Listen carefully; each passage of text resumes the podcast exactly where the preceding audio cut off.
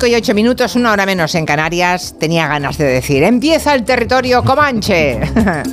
Oye, es que os reiréis, queridos míos, pero hacía 13 viernes que no os escuchaba tantos como programas de la tele hecho.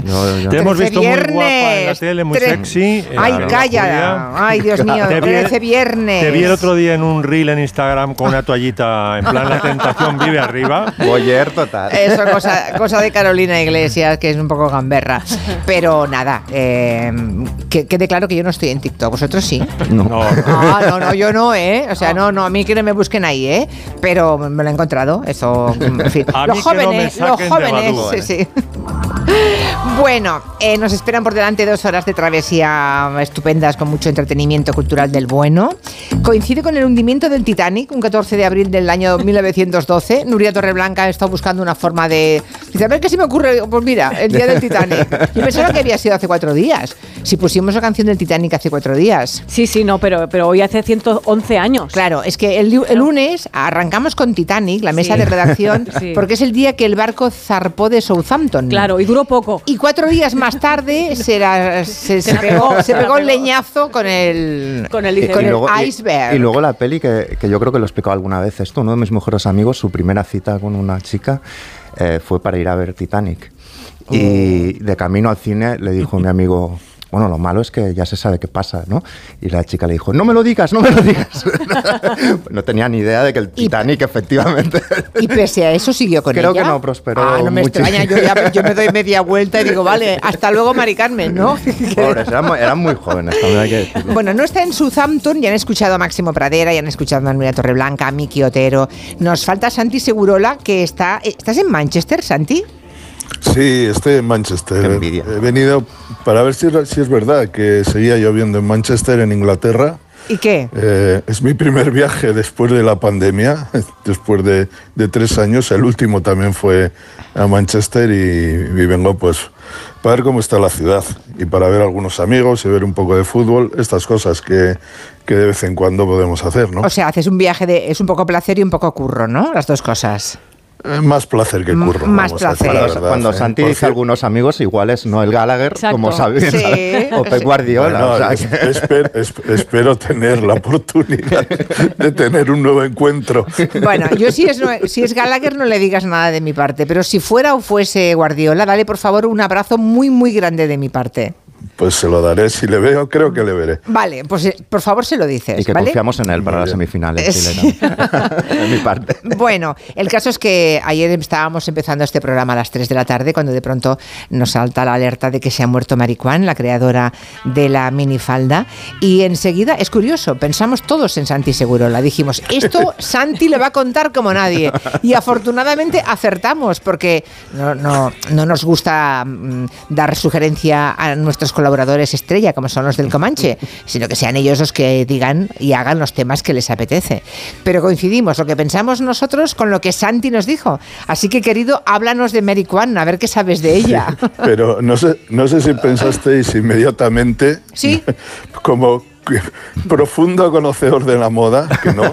No, no es el caso, pero no sé por qué imaginamos que como mito del pop que era eh, Mary Sí. Kwan, y, y porque fue coetánea de la música de la que más sabes y que más te gusta, imaginamos es. que hay un maridaje en el que serías un experto. Sí, sí. Bueno, eh, yo tengo muy clara cuál es, y supongo que todos vosotros, cuál es la imagen de, de una joven Sí. en los años 60. No digo solo en Londres, no digo solo en Inglaterra, en España. Lo, lo habitual es una chica con un vestido corto, una falda corta. En España tenía su Unas- contrapeso, Manolo Escobar. No me gusta que a los toros te pongan la minifalda. Qué cuñado era, qué cuñada esa- era esa canción, qué tremenda, Sí. ¿eh? Sí. Bueno, es que claro, la, la- la minifalda era, eh, digamos, provocó eh, muchos problemas en el sentido de que, por una parte, eh, significó, tuvo un significado casi revolucionario, sacaba a las jóvenes eh, de, esa posición de enmadramiento total que habían tenido a lo largo de la historia, es decir, la juventud no estaba percibida como tal en la moda, se la, enseguida a las chicas más jóvenes se las convertía en señoras y eh, Mary Kwan. De, Mary Kwan abrió, que era la hija de dos maestros de origen galés, estudió en un estudió Bellas Artes en una universidad inglesa. Se conoció ahí a un aristócrata, un, aristócrata eh, eh, excéntrico, perdón, eh, Alexander Plunkett, y pusieron una tienda de modas en Fulham, en King Road, en, en- el barrio de Chelsea. Bueno, ¿qué es lo que ocurrió? Pues la pusieron justo en el año en que terminó el racionamiento de la posguerra, 1955. Y ella y él eh, querían, veían que en la calle había ya un movimiento eh, de, de- chicas y de chicos que querían desatarse, despegar de- del modelo de, de- de vida, del modelo de moda, del modelo de existencia que hasta entonces les habían dado a los jóvenes en Inglaterra y en el mundo en general pusieron una boutique, lo pusieron una boutique en, en un- una boutique pequeña, y cuando digo boutique, porque ni tan siquiera era una tienda, y esto también fue revolucionario, era una, una- una tienda que no era de moda, sino que era de muchas cosas, entre, entre otras de vestidos, pero también había objetos, era un espacio diverso. En este, en este concepto también se adelantaron a su tiempo y empezó a tener éxito. Y no es porque ella descubriera la minifalda, pero sí se dio cuenta de qué es lo que querían sus clientas jóvenes y querían otra cosa a la que querían sus madres. Y lo que querían era algo que les permitiera moverse y Claro. desenvolverse con libertad. Claro. Nada más. Y Sí, eso sí. es lo que por ahí apareció eh, Mary Kwan. Mary Kwan se dio cuenta de lo que ocurría en la calle y lo llevó a su tienda. Y en esa tienda, eh, pues eh, se- de alguna manera se generó, se creó el prototipo de lo que fue la mujer de los 60. Una chica con un vestido corto, falda corta, con unas medias unos panties oscuros o de colores y unos zapatos planos o botas planas hasta la rodilla. Y eso fue eh, con, con los ojos muy maquillados, muy de negro, y digamos que esa es la figura Y el pelo corto. prototípica. Y el pelo corto. Se cortó la falda y el pelo, ¿eh? las dos cosas. pe- el pelo y se, se y se dejaron y se dejaron la lengua larga. Exactamente. Y el pelo se lo cortaron como ella. Se lo, eh, a él Sí. tan- su, su peluquero se hizo tan famosa como tan famoso como ella, Vidal Sassoon. El famoso Vidal Sassoon. ¿Mm? Porque era el que le cortaba el pelo a Mary Kwan. Bueno, esta tienda a mediados de los 60 llegó a ganar 20 millones, de aquellos tiempos, 20 millones de dólares. Brutal. En- Para- en- en- y, y a partir de ahí, digamos que todo lo que es el, el- el concepto de lo que es la mujer, la mujer joven, la moda, lo que significa el poder, pues eh, en los años 60 cambió totalmente. Los Beatles, por una parte, también con esa parte de la moda, de el pelo largo, la- eh, sus eh, diversos cambios estéticos, y Mary Kwan yo creo que fueron decisivos para que todo esto cambiara. Y todo esto, Para- 60 años después, Sí. tiene, tiene sentido. 90 años tenía, ¿no? 90, 93 años. 93. 93 años, 93. Mary Kwan, sí. Yo, yo es que me había olvidado de ella cuando ayer salió el, la alerta de que había muerto. La verdad es que si me llegan a preguntar un día antes si está viva o muerta, yo no hubiera sabido qué contestar, eh, porque quizá hubiera imaginado que ya no estaba, ¿no? Pero ¿no? celebro saber que ha tenido una, una vida tan longeva. Y para aquellos que, hace un momento decía Santi, ese vestido eh, campana, ¿no? El Sí. prototipo de ese vestido es el que llevó Maciel a Eurovisión para cantar el La La La. Que por cierto, el vestido de Eurovisión de Maciel no era moda de España, en aquel momento todavía no se había inventado el concepto moda España, aunque ya habría grandes diseñadores como Valenciaga y demás, ¿no? O Pertegaz. Pero llevó un vestido de Courrèges. El vestido que lleva Claro. ella es de Courrèges, que por cierto se disputa la creación de la minifalda, porque Courrèges dice que fue él el que lanzó la minifalda, ¿no? Bueno, esto... eh, Ahí es hubo una así, polémica, pero yo soy de Mericuán, Ah, ¿eh? clarísimamente. Sí. Hay, hay una, hay una polémica, Julia. Sí. El Currés dice que el- la minifalda es suyo, eh, eh, decía. Currés. Decía, sí. Pero eh, hay un, yo tengo un libro muy bueno de Barry Fantoni, que es un, uno de aquellos, uno de los personajes ma- claves de- del swing en London de los años 60, un ilustrador, músico, presentador de, de música, de programas musicales, eh, un, eh, un hombre para todo, muy típico de los años 60, donde atribuye, eh, el, digamos, el nacimiento de la minifalda, la descubridora de la minifalda, a una amiga suya que se llamaba Felicity Wilson, Caray. casada, casada con ¿Cuántas- Brian y ¿Cuántas madres y padres? te no? lo, te lo cuento porque te va a gustar. Casada con Brian Innes, que era otro aristócrata, los dos estudiaban en otro, en otro eh, colegio de, de Bellas Artes de, de Londres, y estos, estos dos, en estos colegios le- era muy importante la fiesta de verano. Entonces la fiesta de verano con música de vodevil o de jazz, eh, se presentaba y, hacían sus parties en, esos pocos días de, sol que hay en, en Londres y se lo pasaban cañón. ¿Qué es lo que ocurrió? Esta chica tenía una debilidad por Juliette Greco extraordinaria. Quería ser Juliette Greco. Entonces, Juliette Greco tenía la cantante francesa, actriz, tenía el pelo negro, la- los ojos muy pintados de negro también, el maquillaje muy claro en la, en la cara, ese contraste tan, tan típico existencialista, por decirlo de alguna manera, y ella quería ir a la, a la- a la fiesta, pues también ir como Juliette Greco, que por cierto llevaba unos vestidos relativamente cortos a finales de los 50, para lo que, para lo que se veía entonces. Un día fue a una carnicería en Fulham, en el Fulham Road, y eh, pidió um, un cuarto de libra de salchichas y envió, eh, eh, se fijó en el delantal del carnicero. Y eh, le pareció que el, el delantal del carnicero tenía la talla perfecta para ponérsela ya como vestido. Se lo pidió, le dijo, ¿tienes otro delantal por ahí? Y el carnicero se lo dejó, se lo probó, le quedó bien, se lo llevó a casa, lo cosió por los dos lados Y se lo puso. y se lo, y se lo puso. ¿Y qué es lo que ocurrió? Que se dio cuenta que si lo llevaba así, se le iba a ver las piernas y algo más que las piernas. Entonces decidió comprarse unos eh, leotardos de, de bailarina de ballet y unas zapatillas de ballet. Y con eso fue a la famosa eh, fiesta de verano de su college. Esta es la historia que Vaya. Fantoni y, lo Madre dice- mía. y lo acredita, ¿eh? O sea, Sí, está sí, sí, sí. acreditado. Bueno, en todo caso, que sepáis los que los chicos que estáis aquí sentados en el Comanche nunca os habéis puesto una falda, eh, supongo. Yo sí. Eh, en Bueno, todo caso, bueno, no, sí, no, lo habéis puesto no para estés tan- carnaval. no estés tan- no para, estés tan segura, Para carnaval, pero no sabéis No, lo no, que yo era. para presentar un programa entero. Ah, ¿así? Sí. Ah, no sabía. Pero sería una falda larga o con vuelo, seguramente. Lo digo porque en la época en la que llega la falda corta con Mericuán, previamente eran faldas lápiz ceñidas por debajo de la rodilla. Y que sepáis vosotros que en aquella época que no había telas elásticas, ah, porque era un- contra elástica todavía, cuando las rodillas están aprisionadas por la falda lápiz, los pasitos que puedes dar son tipo geisha, diminutos. O sea, no se puede correr, no se puede no se podía subir a una a- La mujer al sea tranvía. chiquita. La mujer sea chiquita. Bueno, exactamente, era, era la mujer aprisionada, ¿no? Como, y por como eso Marilyn, como Marilyn en, eh, en la película con Jack Lemmon y Tony Curtis va a coger el tren y va corriendo con pasitos Eso, por, eso. por con la pasitos vida. ridículos, efectivamente, porque no podían correr, es que no podían, eh, estaban absolutamente aprisionadas. No podían escapar. Cuando las ves, con el- no podían escapar, efectivamente, y nos metieron, las, las metieron a nuestras madres en aquellas faldas que no permitían que eh, una rodilla estuviera más separada de la otra, más allá de 15 centímetros. Imaginen qué, qué tipo de pasos se pueden dar.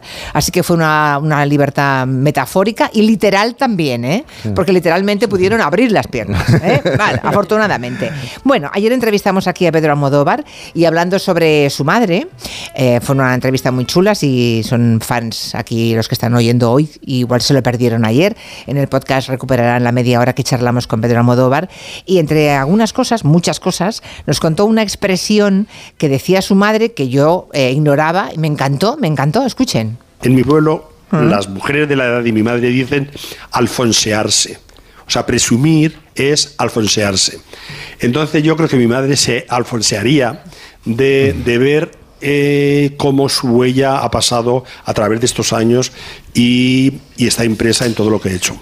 Alfonsearse. La verdad es que ¿lo habéis oído? ¿Lo Yo no. utilizado? No, no. Nadie, ¿no? ¿De qué bueno, Alfonso viene? no, ¿De Alfonso XIII. ¿de pues, quién? alfonsearse. No, no, no, no lo sé porque yo mm, por la noche todos hicimos lo mismo. Al acabar el programa nos fuimos a la RAE y está en los diccionarios del español histórico. Y ahí la acepción de alfonsearse es eso, ¿no? Es presumir. am, bueno, había ot- otro tipo de acepciones también, ¿eh? Es un poco eh, el hablar mm, de manera zalamera, el reírse un poco, ¿no? Eh, burlarse. Chulear un poquito, ¿no? Sería. Chulear, burlarse, eso es alfonsearse. Me pareció curiosísimo. Y a partir de ahí nos hemos inspirado y Nuria ha cogido ese hilo y ha tirado de. Es que igual sí que es de. Alfonso XIII, que era muy presumido, muy mujeriego. Bueno, tenía hasta, hacía hasta películas pornográficas. Igual viene de, Igual viene de ahí alfonsearse, pero que lo hubiera metido la RAE y que siga 100 años más tarde.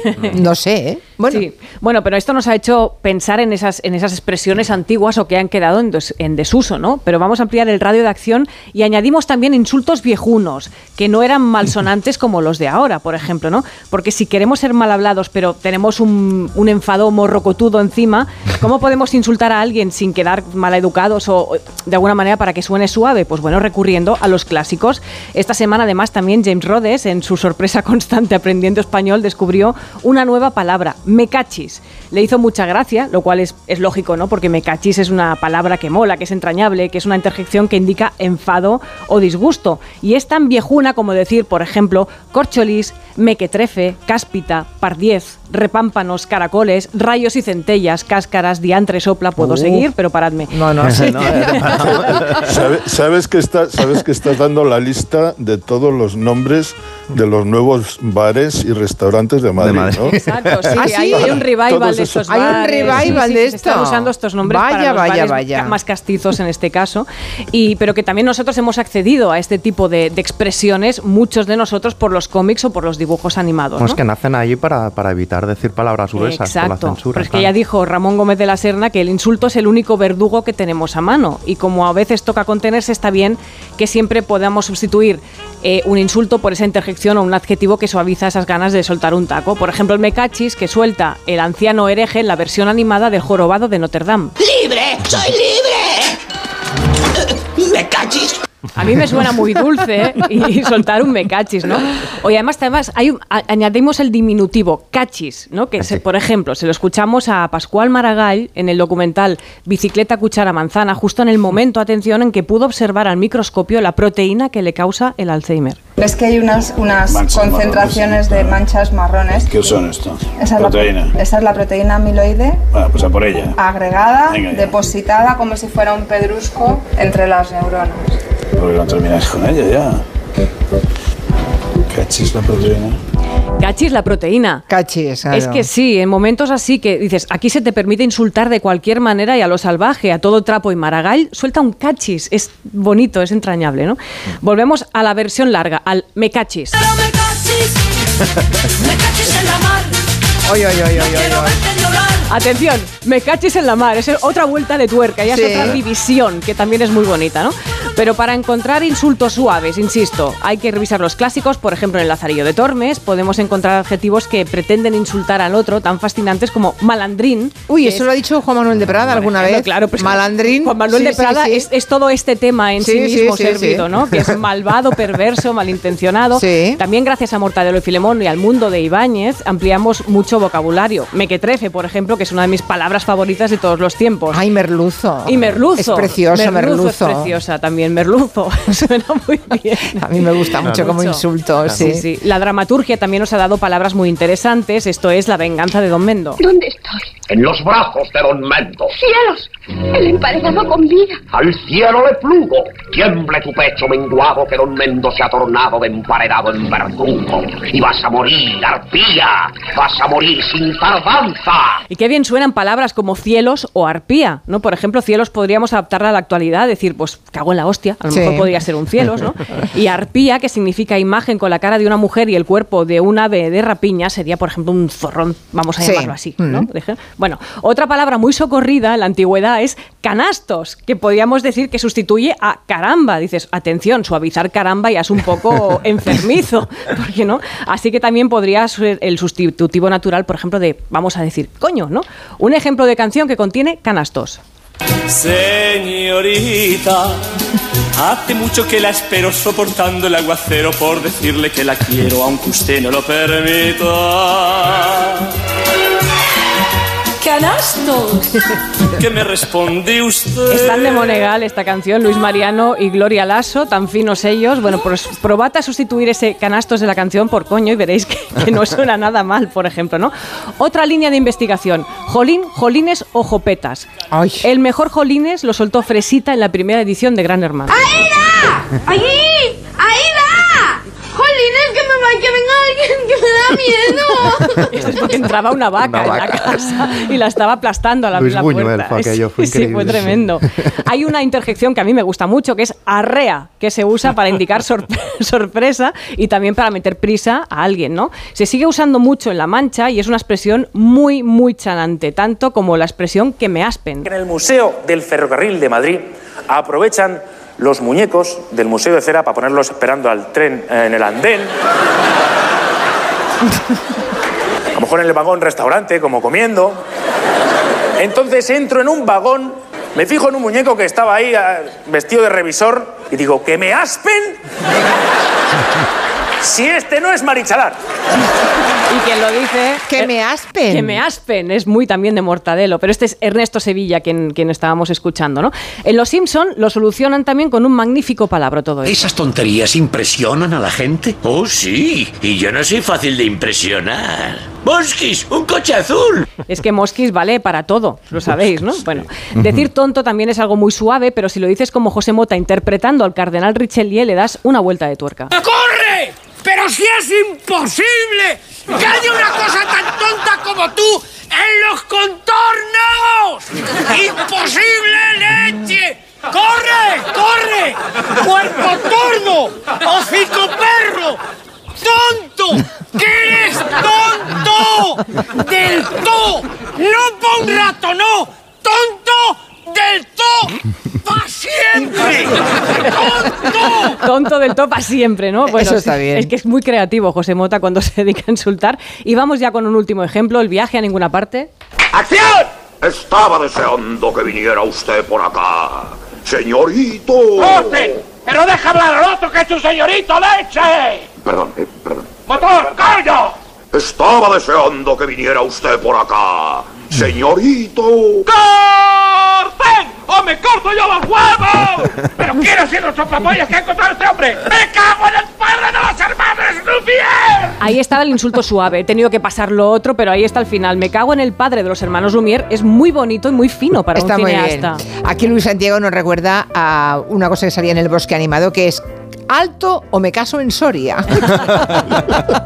Más sugerencias de Los oyentes. insultos con los que me troncho de risa, que normalmente los insultos pues no son para troncharse de risa, pero los de José Mota del Cansino Histórico es que me parto de la risa, me partía de risa.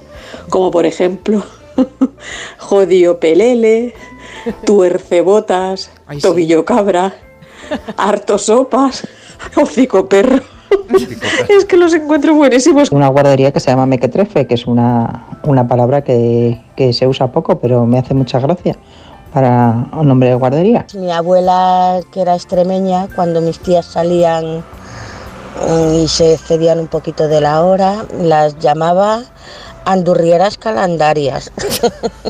Pues mira, aquí en Euskal Herria hay unos payasos que dicen me cachis porretas, utilizan esa expresión en sus espectáculos, entonces yo la he asumido ¿eh? y como y la utilizo bastante, ¿eh? con mis hijas en mi vida diaria. ¿Cómo, cómo- cómo era? Era como- esta última. la- Me cachis no sé qué. Me cachis por detrás. A ver, un momento. Me cachis porretas, dicen me cachis porretas. porretas. Me cachis porretas. Vale, vale, no era para. Bueno, bueno. Luego está el Tolili de Florentino. ¿os acordáis? Pero es muy curioso porque el merluzo y todo esto sale del universo TV y. Bruguera para burlar la censura. Claro. Porque claro, no se podía decir nada. A mí una vez Marcé me explicó que a él le querían hacer cambiar muslo por antepierna, porque muslo les sonaba La demasiado palabra ya les sexual. calentaba, Les calentaba ¿no? demasiado y había que poner antepierna que no existe. O sea que, Entre pierna de pollo a la plancha. Qué rebozada. claro, de no poder decir nada también surge una creación de lenguaje muy Claro, divertida. que es lo que fantástico. pasa. Dos minutos y seguimos. En Onda Cero. Julia en la Onda. Con Julia Otero. Con cebolla. Sin cebolla. Con cebolla que le da alegría. Sin cebolla, que es muy fuerte. Aunque el mundo se divida entre tortilla con cebolla o sin cebolla, en Opel Service elijas lo que elijas, siempre elegirás muy bien.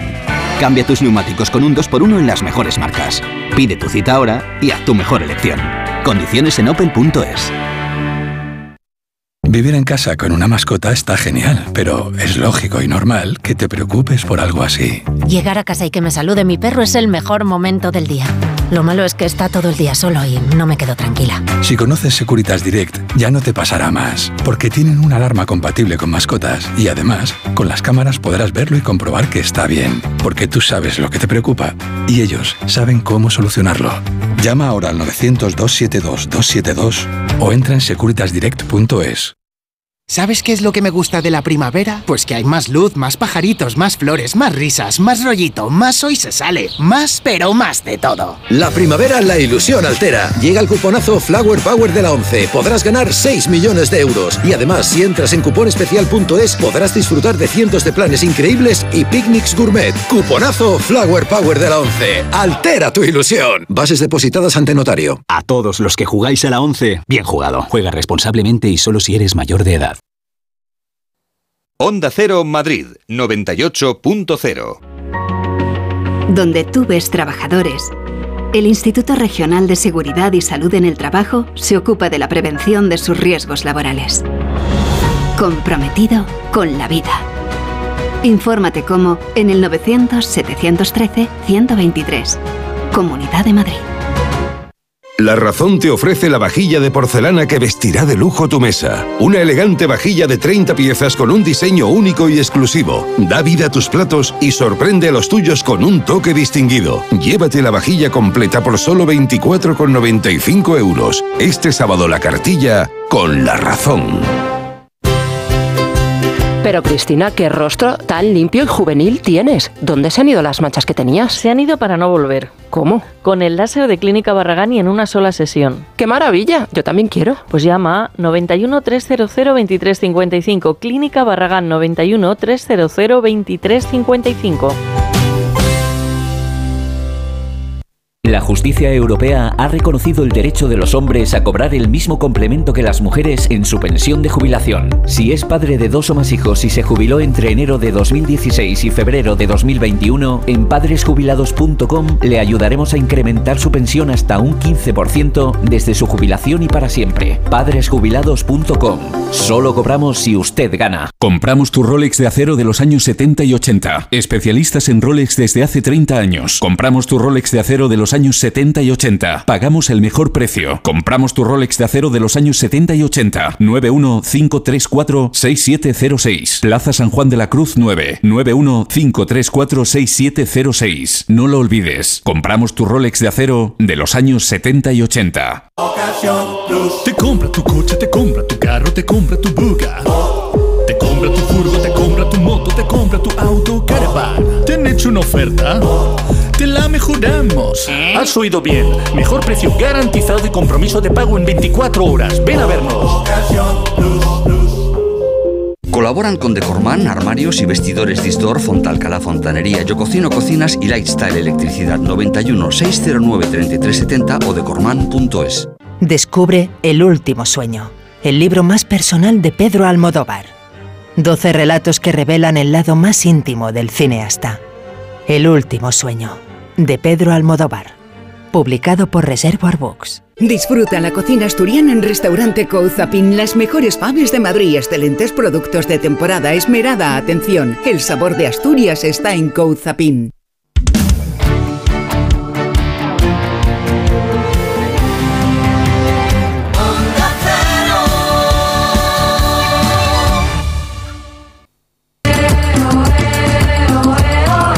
Estamos en el territorio Comanche, todavía nos faltan, nos faltan muchas cosas y, y ya tenemos poco tiempo para llegar al boletín de las 6 de la tarde. Así que hablemos rápidamente, no, bueno, rápidamente, quiero decir que pasamos. Ay, no, no, no quiero, no quiero presionar. Solamente os pido que miréis el reloj. Lo digo porque veis el reloj, ¿no? Pues lo que falta de aquí al boletín os lo tenéis que repartir como buenos hermanos. Yo con Máximo. no Máximo pelearía nunca. Pradera y Miki Otero. Que lo sepáis. Bueno, eh, lo que ha hecho Máximo es ya que estamos en los 50 años de la muerte de Pablo Picasso, fue hace unos pocos días, el 8 de abril, ha montado una banda sonora que recoge homenajes musicales, ¿no? Sí, homenajes musicales y dramáticos. Y bueno, soy una persona bastante indicada para hablar de Picasso porque por lo menos de este grupo soy el único que se ha cargado una obra de Picasso. No me digas. Años 60, Galería Biosca, acompañé a un crítico de arte amigo de mi padre, a José María Moreno Galván, que tenía que hablar con Juana Mordó esa mañana, era Nochebuena. Él se fue para la oficina, nos dejó jugando a su hijo, a mi hermano y a mí. Nos aburríamos porque la reunión de los adultos se prolongaba.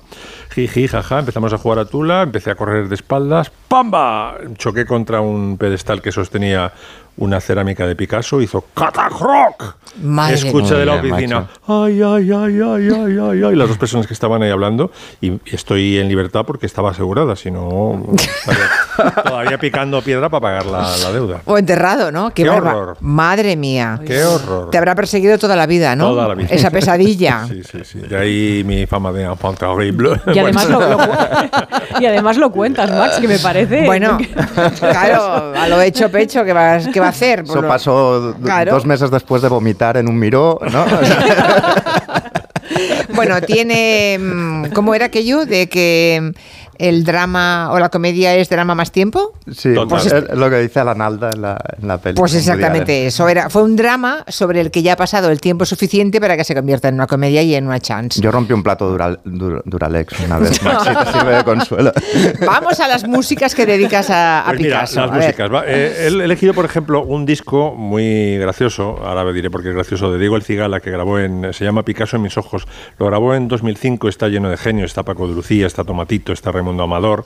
Y son todo canciones dedicadas a, Picasso. ¿no? Entonces tiene una eh, que se llama Malagueño que es muy gracioso porque describe un poco lo que es el cubismo de Picasso. En, un- en una estrofa dice, de Málaga, malagueño, malagueñito, tú nunca fuiste pobre ni señorito. Dice, apunta buenas maneras, pero cuando pinta un vaso, el agua la pone afuera. Hay este niño que es un caso apunta buena manera y apunta buena manera que pero cuando pinta un vaso cae el agua la pone fuera. De Málaga malagueño malagueñito nunca fuiste pobre ay mi señorito Picasso en mis ojos de Diego El Cigala.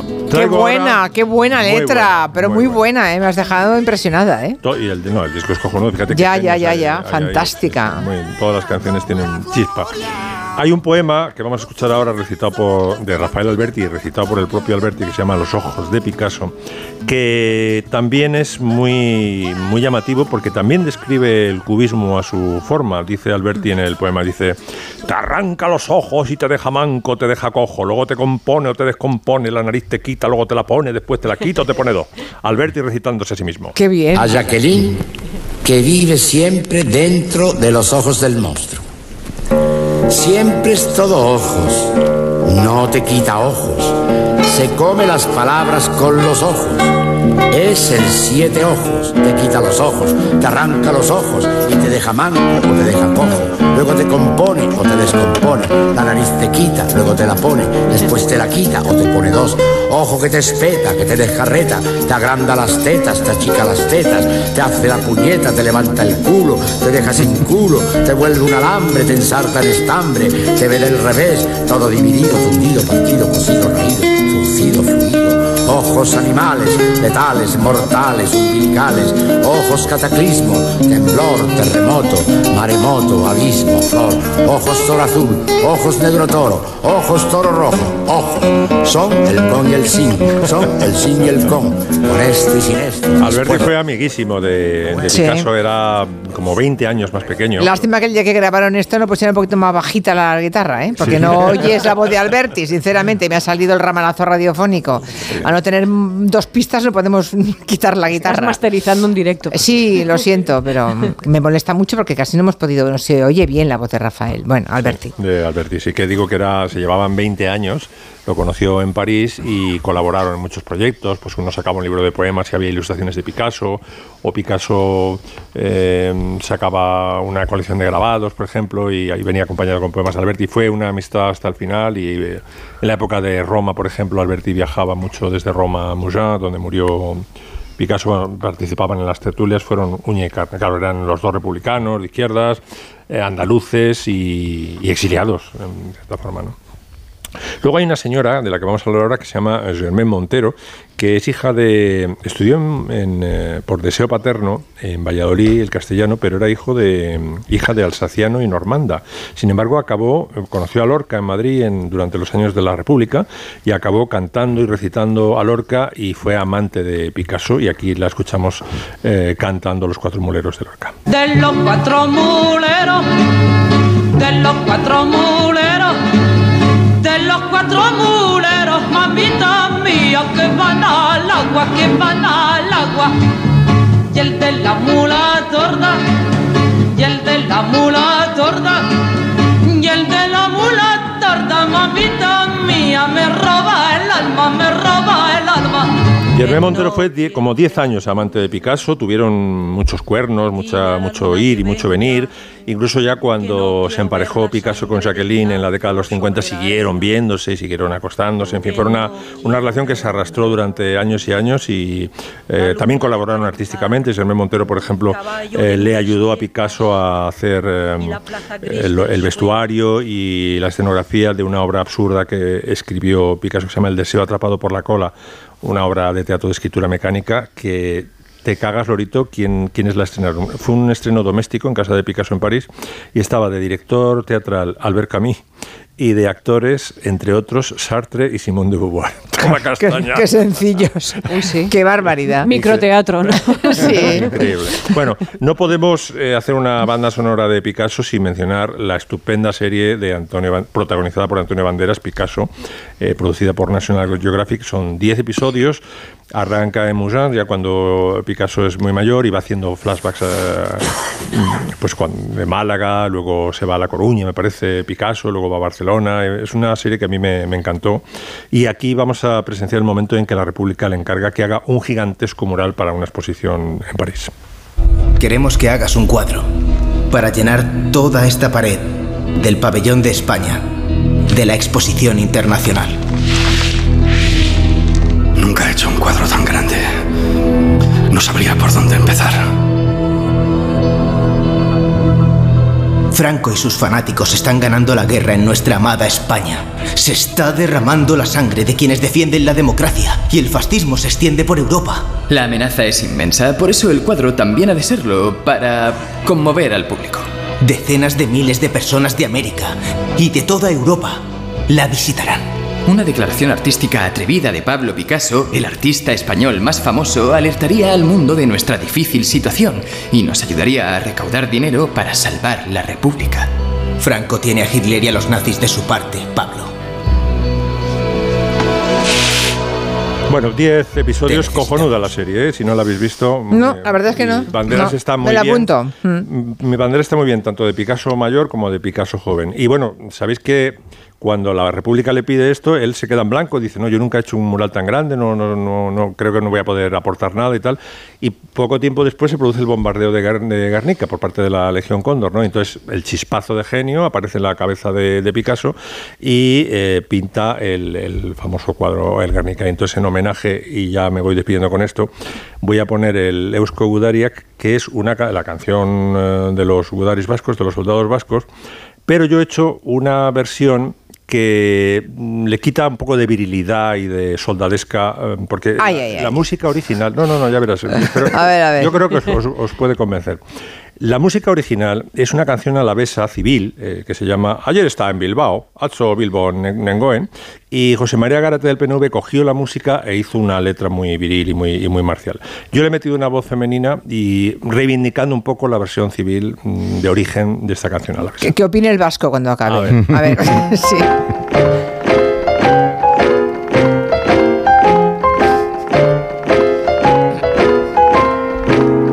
Eusko gudariak gera Euskadi askatzeko Gerturik daukago dola bere alde zemateko Irrintzi bat entzunda menditon torrean. Guazen gudari danokik gurin atzean Eusko gudariak gera euskadi askatzeko Gerturik daukagu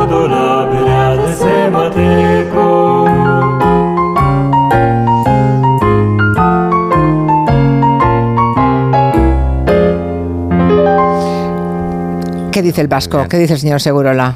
Yo no entiendo nada, entonces no. Bueno. Bueno, es el Eusko, es el Godaria Sí. un, poco vodevil, ¿no? Claro, pero no sé. Pero, sí, pero eh, es la letra mm, sí, sí, sí. original. Ah, La vale. letra es original, Sí, pero- vale, la es que no lo letra- sé, la por eso letra- pregunto. La letra vale. está clavada, sí, sí. vale, vale, vale, muy bien. Y los coros femeninos. ¿quién los hace? También, también. Pero yo creo que yo creo que por ahí ha intervenido Ray Davis, ¿eh? sí, sí, sí. ¿Y el último? ¿Toque? El, eh, ¿Dedicado a Picasso? Ah, que tenemos tiempo. Oye. No, no, no, a ver, no, pero Yo a ver. que íbamos Dale, a- dale, dale, dale, creí- que íbamos apretados. Bueno, pues el gran homenaje a Picasso de Neil Diamond, que compara el último Picasso que ha adquirido un Old Museum con su amor de toda la vida, que no se sabe si es su- la madre de sus hijos o directamente el público al que tanto ama y al que tanto echa de menos, porque sabéis que ahora tiene Parkinson y ya no puede cantar. Ah, the last Picasso. Was just acquired by some old museum. And Don Quixote. Well, Don Quixote, the old man's rhyme has lost its reason. Which only reminds Bueno, pues vamos con Miki. Venga, que Miki llevaba, llevaba días dándole vueltas, dándole vueltas a- al tema de canciones, porque no crean que nadie ha inventado nada en la última semana, ni en el último año, ni siquiera en el último siglo, ¿no? Bueno, es que es casi un encargo, porque lo hablamos hace como dos años. Hace dos años hablamos. los temas sí. rescoldos que necesitas un viento que los sopla Exacto. para que se encienda. Y- en este caso, la cosa de las niñas japonesas de Drago Exacto, y los o sea, besuqueos del Dalai Lama. Esta semana hemos tenido el huracán, ¿no? Más que soplar a alguien el sí, huracán. era un huracán, más bien. Y resulta que ha encontrado un montón de canciones, algunas canciones, que hablan de amor con niños. O con adolescentes y en algún caso directamente. Pero en todo caso con menores, siempre niños. con menores. Es raro, lo primero que hay que. O sea, es decir, el rock es el idioma adolescente y las canciones son ficciones. Es decir, a veces puedes entender que el narrador de la canción también es adolescente. Entonces no es tan perturbador, pero en algunos casos sí que es perturbador. Ya. ¿vale? Eh, no es el caso de este. La primera es Sweet Little Sixteen, que por ejemplo en este punto de la canción. Sweet little 16. She's got the grown up blues. Tight dresses and lipstick. La- la chica de los dulces 16, ¿no? Que, que viste vestidos ceñidos, usa pintalabios, zapatos de tacón de aguja. Pero entonces dice, pero que mañana tendrá que cambiar su ropa porque volverá a ir a clase y será una niña más de 16 años. Bueno, Chuck Berry tenía exactamente el doble de edad cuando cantaba esto, es decir, tenía 32 años. Pero podemos, podemos decir, bueno, a lo mejor él tenía 32, pero el protagonista de la canción tiene 16, como la otra chica. Lo que pasa es que esta canción hicieron versiones de determinadas personas que tenían escarceos con niñas muy, muy jóvenes. Y ahí la cosa empieza a parecer más repugnante. En Sun Records hay un disco que, que comparten Jerry Lee Lewis y, y Elvis, entre, entre otros, ¿no? Y hacen una versión juntos de esta canción. Claro, Jerry Lee Lewis se casó con su prima de 13 años. O sea, es decir, pensemos, pensemos, vale que eran otra, era otra época, pero el señor de las grandes bolas de fuego se casó con su prima De 13 años. pero es que cantó un dúo con Elvis. Elvis conoce, esto no se dice nunca, pero Elvis conoció a Priscila cuando Priscila tenía 14. Él tenía 24, ella tenía 14, habló con su padre, la veo muy madura y tiraron adelante el, el matrimonio un tiempo después. Hicieron la versión juntos.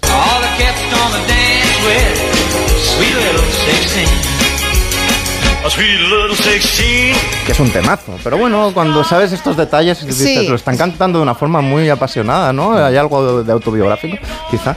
Pero hay, hay- hay algunas que son verdaderamente peores a pesar de ser como muy alegres, ¿no? Hay una que a mí me parece bastante turbia, que es en la que el personaje parece que espera el, el punto de cocción de la chica. Le está esperando para que para el momento en el que El se la el llevar, ¿no? Está ahí entre el visillo espe- esperando, ¿no? Y la canción es súper alegre, ¿no? Eh, un ejemplo muy claro es Happy Birthday, Sweet 16 de Neil Sedaka. Happy birthday, sweet 16. Tonight's the night. O sea, os hago el, Sí, dobla- sí, os hago el mucha- doblaje, ¿eh? mucha a riesgo de sí, a ver, a ver, a ver, ¿eh? a ver Es qué decir, dice. eh, esta noche es la noche que llevo toda mi vida esperando, porque ya no eres, you are not a baby anymore, no eres, nunca, nunca serás más una bebé, eres lo más bonito que he visto jamás, así que feliz cumpleaños. Pero ¿cuál es el regalo de feliz cumpleaños? Le dice, a los seis años yo era tu hermanito mayor, esto lo está cantando ahora. Bueno, ¿qué pasó a tu cara divertida, no? Le dice, a los 6 años era tu hermanito mayor, a los 10 no nos gustábamos nada, a los 13 ya te veía muy mona, pero ahora que tienes 16, tu futuro está sellado y ahora serás mía para siempre. Ahí es nada la letrita, ¿eh?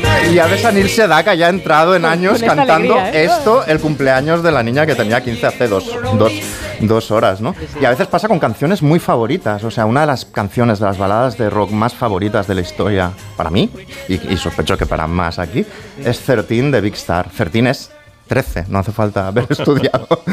Muy, muy No hay que ir al es, Ford, sí. es una, es una balada rock preciosa y adolescente que va sobre me dejarás llevarte los libros a casa, nos vemos en la piscina, compraremos tickets para el baile. ¿Es esta? Es esta, Esta, canción. sí. Won't you let me walk you home from school?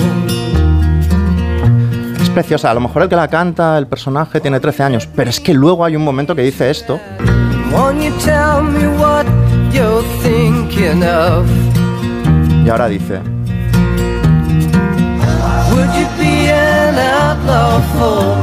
aquí le ha dicho, serías, te, te saldrías de la ley por mi amor. ¿Qué ley? Exacto, ¿Qué, ¿qué ley? ley? Tiene 13 años. ¿Qué ley si se llama Certín la canción? Pero, ¿no? pero bueno, yo las disculpo porque es la canción más bonita probablemente de los años 70. eh, pero hay casos más horribles. Ted Nugent, que es un activista republicano, pero un rockero muy, muy conocido. En 1978, él tenía 30 años y conocía a una hawaiana de 17. Y el, el tío compró la custodia, se convirtió en su padrastro para podérsela llevar a Estados Unidos y de gira. Y tiene una canción sobre una niña de 13 años que, es, que le da igual, dice, me da igual que tengas 13 años porque eres demasiado eh, guapa, etcétera, etcétera. Y hay un momento que dice, eh, dice un, min- un minuto, agente, no me ponga las cosas, póngaselas a ella y la compartiré con usted. La chica esta, Ya, ya, ya, esta. Hay muchos más, más ejemplos. En realidad, eh, todos lo, lo más desagradable que tienen eh, es cuando ves esta anticipación, ¿no? Cuando ves que, chica, tú serás una mujer pronto, ¿no? Que sería la de esta siguiente. You'll be a woman soon. Sí, ya te espero. Ya te espero, sí, sí. Acabo de cocerte que ya estoy. Así ya que vengo. necesitas un hombre, que soy, que soy Que soy yo, claro, Pero esto claro. pasa... Este, este era Neil Diamond. Es- sí, bueno, es, Ur- eh, es Kill el que la canta. Sí, pero la, canta. canción, la canción es de Neil Es de Diamond. Neil Diamond. Bueno, en España también pasa esto. ¿eh? Menudo grupito de cerdos estamos hoy descubriendo, ¿eh? Claro, es que tienes que mover la Pero parte muy bio- cerdos, ¿eh? biográfica. Ya, Steven, ya, ya. Steven Tyler, por eso ha sonado un momento, lo que pasa es que no da tiempo a, a meter todos. De Aerosmith también compró la custodia de una niña para llevársela de gira por Estados Unidos y que no, lo pararan en los sitios, ¿no? Y poder estar en hoteles y tal, porque era, de facto, su padrastro, el cantante de Aerosmith, ¿no?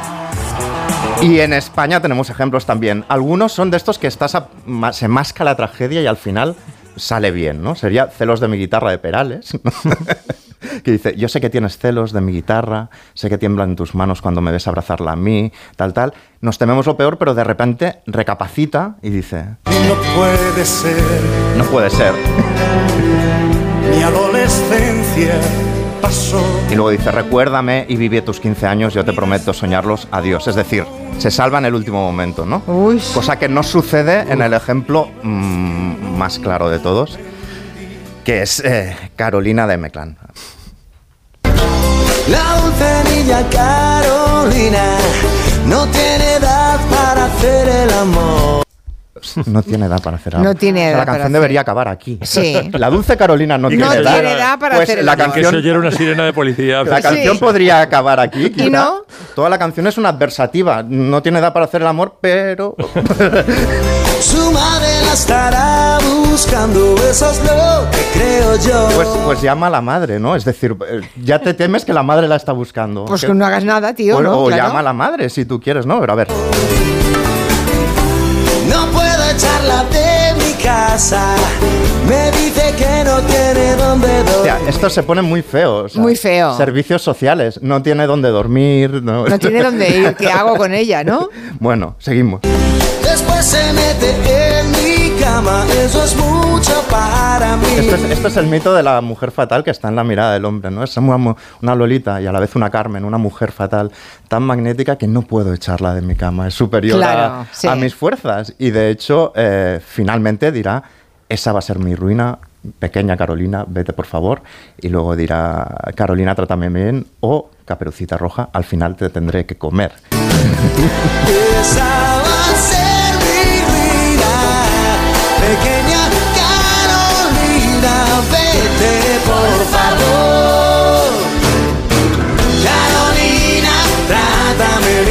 no te rías de mí, no me arranques la piel.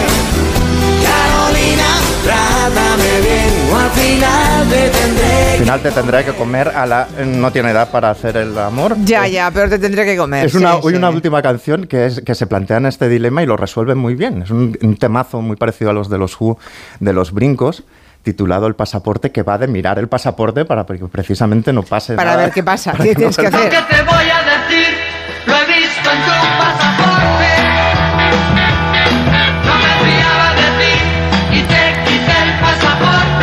Ostras, qué fuerte, o sea... decir, he visto tu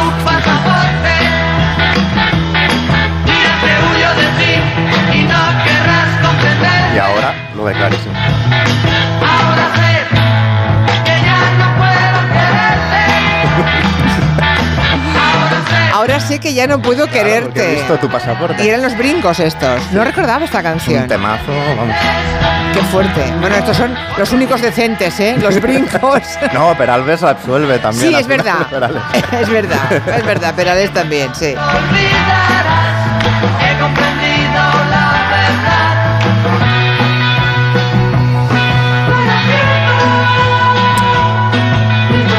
Llegamos al final del el primer tramo del territorio comanche. Así que despedimos a Santi Segurola. Recuerda el encargo que te he hecho, ¿eh, Santi? Lo cumpliré. Si ves a. Vale, vale. A Max, hasta la semana que viene. Hasta la semana que viene. Miki, hasta la semana que viene. Hasta luego. Nuria, ni se mueva usted. Aquí estoy. Aquí fija. No me muevo. Noticias de las seis y vamos con el segundo tramo del territorio comanche.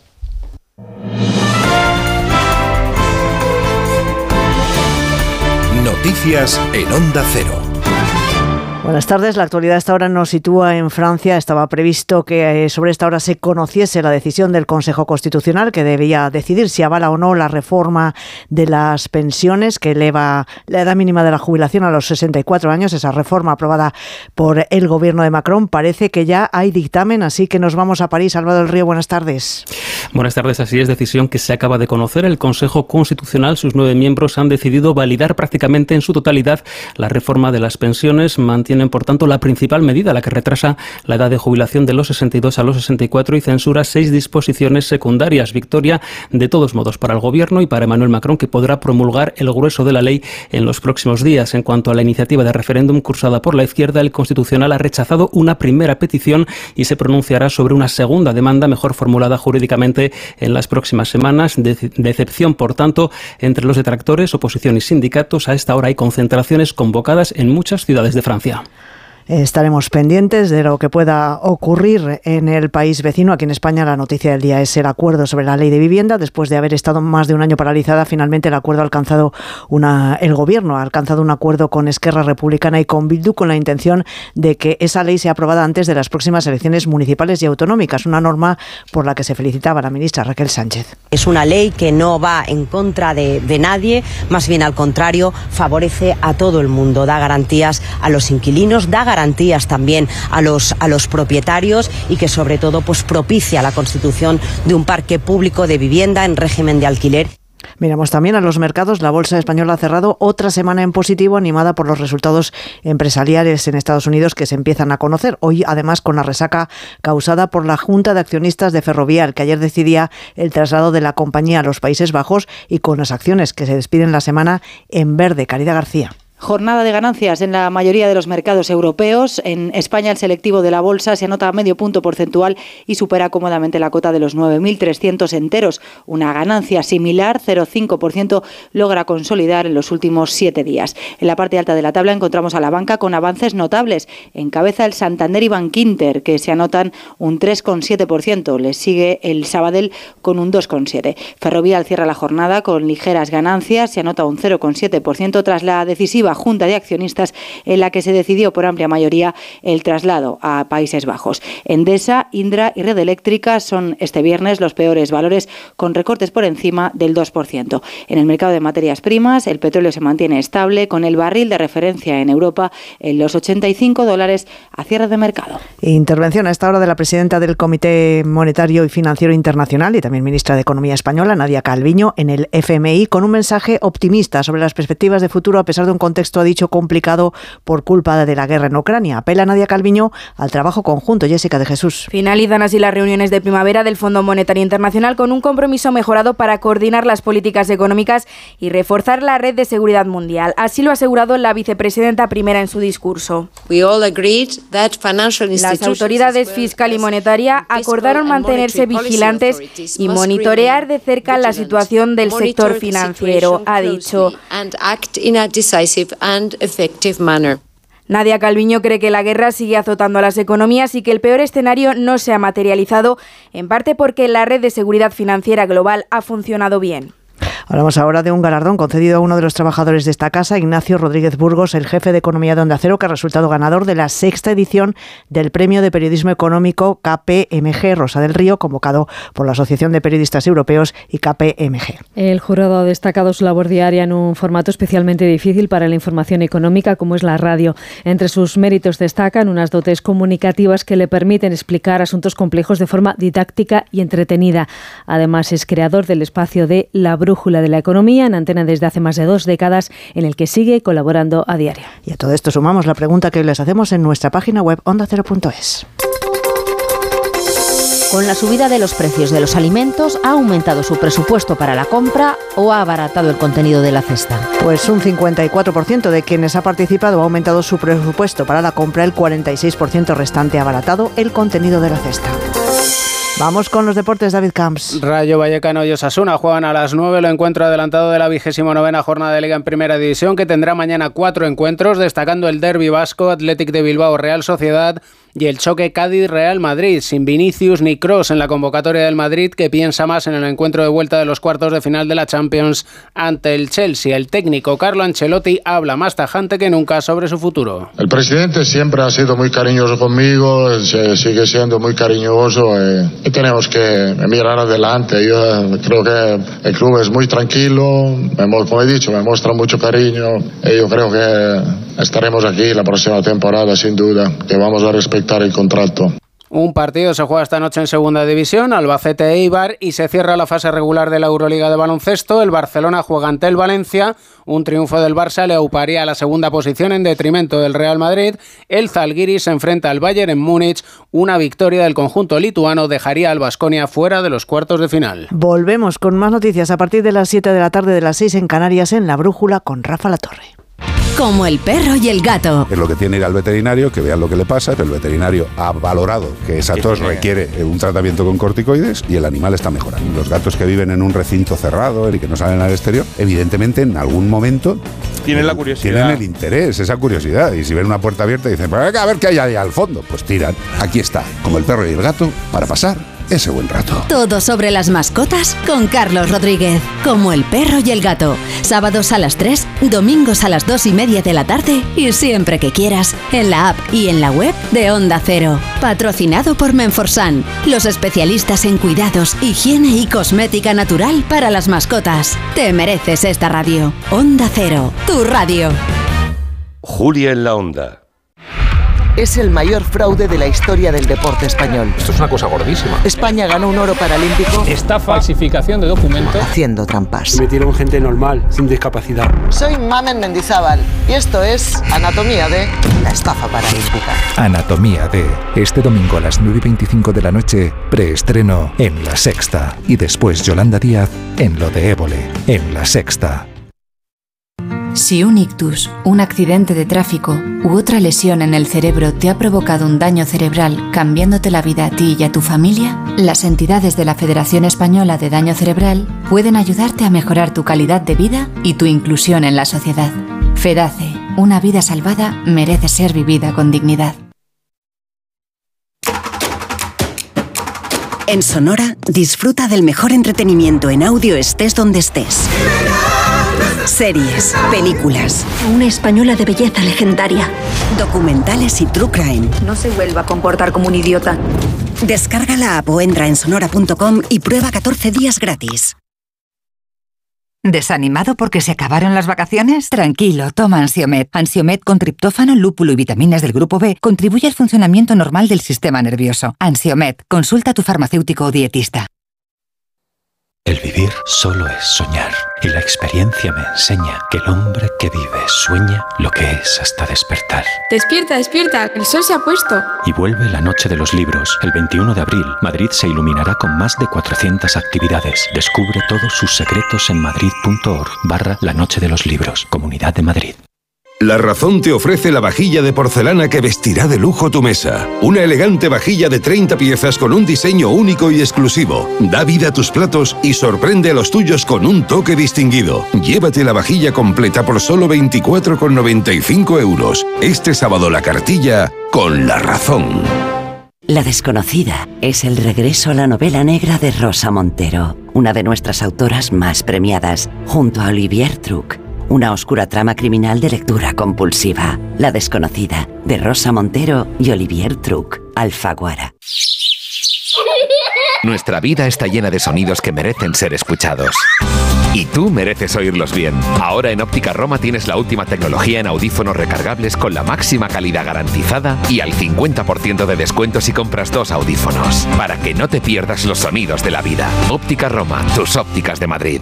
En Decorman sabemos la importancia que tiene vivir en un entorno único, por eso nos adaptamos al perfil de cada cliente, de cada familia, de cada hogar. Confía la reforma de tu vivienda a Decorman, máxima precisión en los plazos de entrega y penalización económica por demora. Decorman, líderes en proyectos y reformas, 91 609 3370 o decorman.es. Te compra tu coche, te compra tu carro, te compra tu buga. Te compra tu furgo, te compra tu moto, te compra tu auto, caravan. ¿Te han hecho una oferta? Te la mejoramos. Has oído bien. Mejor precio garantizado y compromiso de pago en 24 horas. Ven a vernos.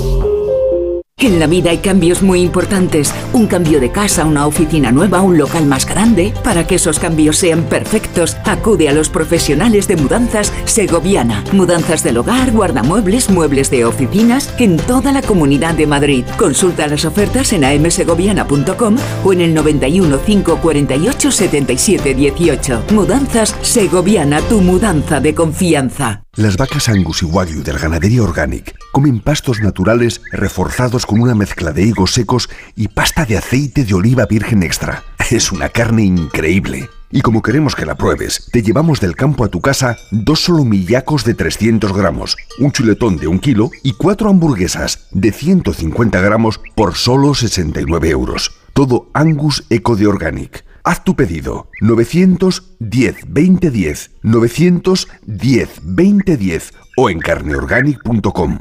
Organic, la mejor carne del mundo.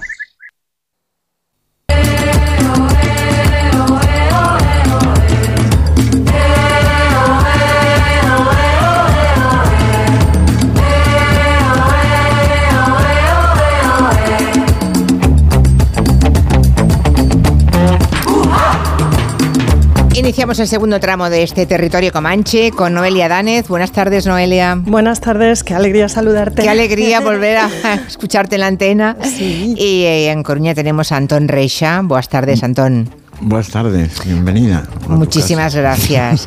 ya sé que tenéis mucha cosa preparada. Aquí sigue a mi lado también Nuria, Nuria Torreblanca. Nuria Comanche, iba a decir. Nuria Comanche, sí está bien. ¿No te bueno. gustaría llamarte Nuria Comanche? No, no. Bueno, ahora me, me acostumbraría, ¿eh? Bueno, lo que pasa es que eh, antes de que me contéis las cosas que tenéis preparadas, que son todas muy interesantes y seguro que van a encantar a los oyentes, eh, me gustaría recordar que Carlos Tena ha, ha muerto, lo decíamos a las tres y pico de la tarde.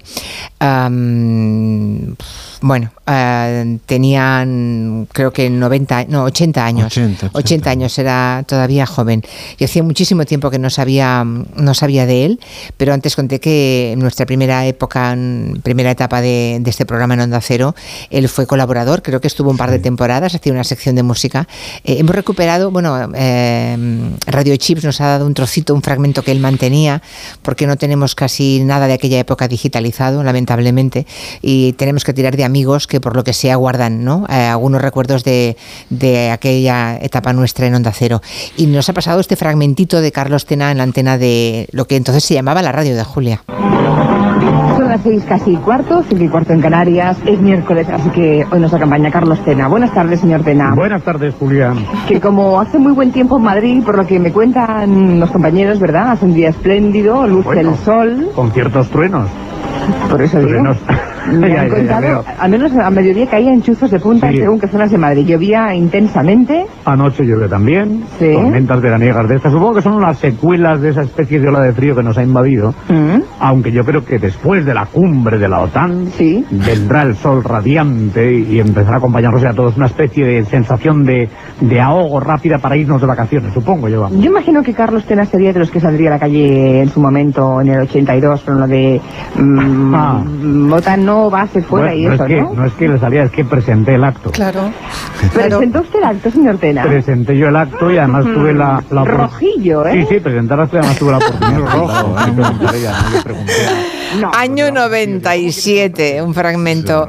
Eh, había una cumbre de la OTAN aquellos días en España y de ahí que yo entrara, supongo que con una cierta sorna, ¿no? Hablando de, los, mm, de, de las tormentas que estaban cayendo.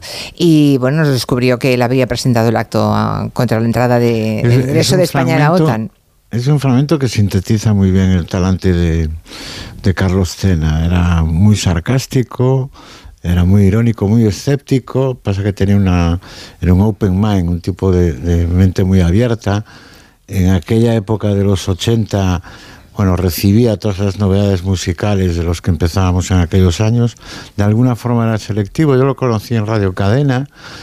Y bueno, él, él protagonizó algo histórico que tiene una cierta. tiene que ver. Era un tipo pegado a su tiempo. El escándalo de las Vulpes. Las Vulpes eh, tenían una canción, era un grupo punk de chicas vascas que tenía una canción que dice: Me gusta ser una zorra. Y él lo programó en un programa que tenía en la 2 que se llamaba Viva Pulula. Y lo programó y hubo un, un gran escándalo por eso. Bueno, mira, ¿sabes que este domingo es esta canción?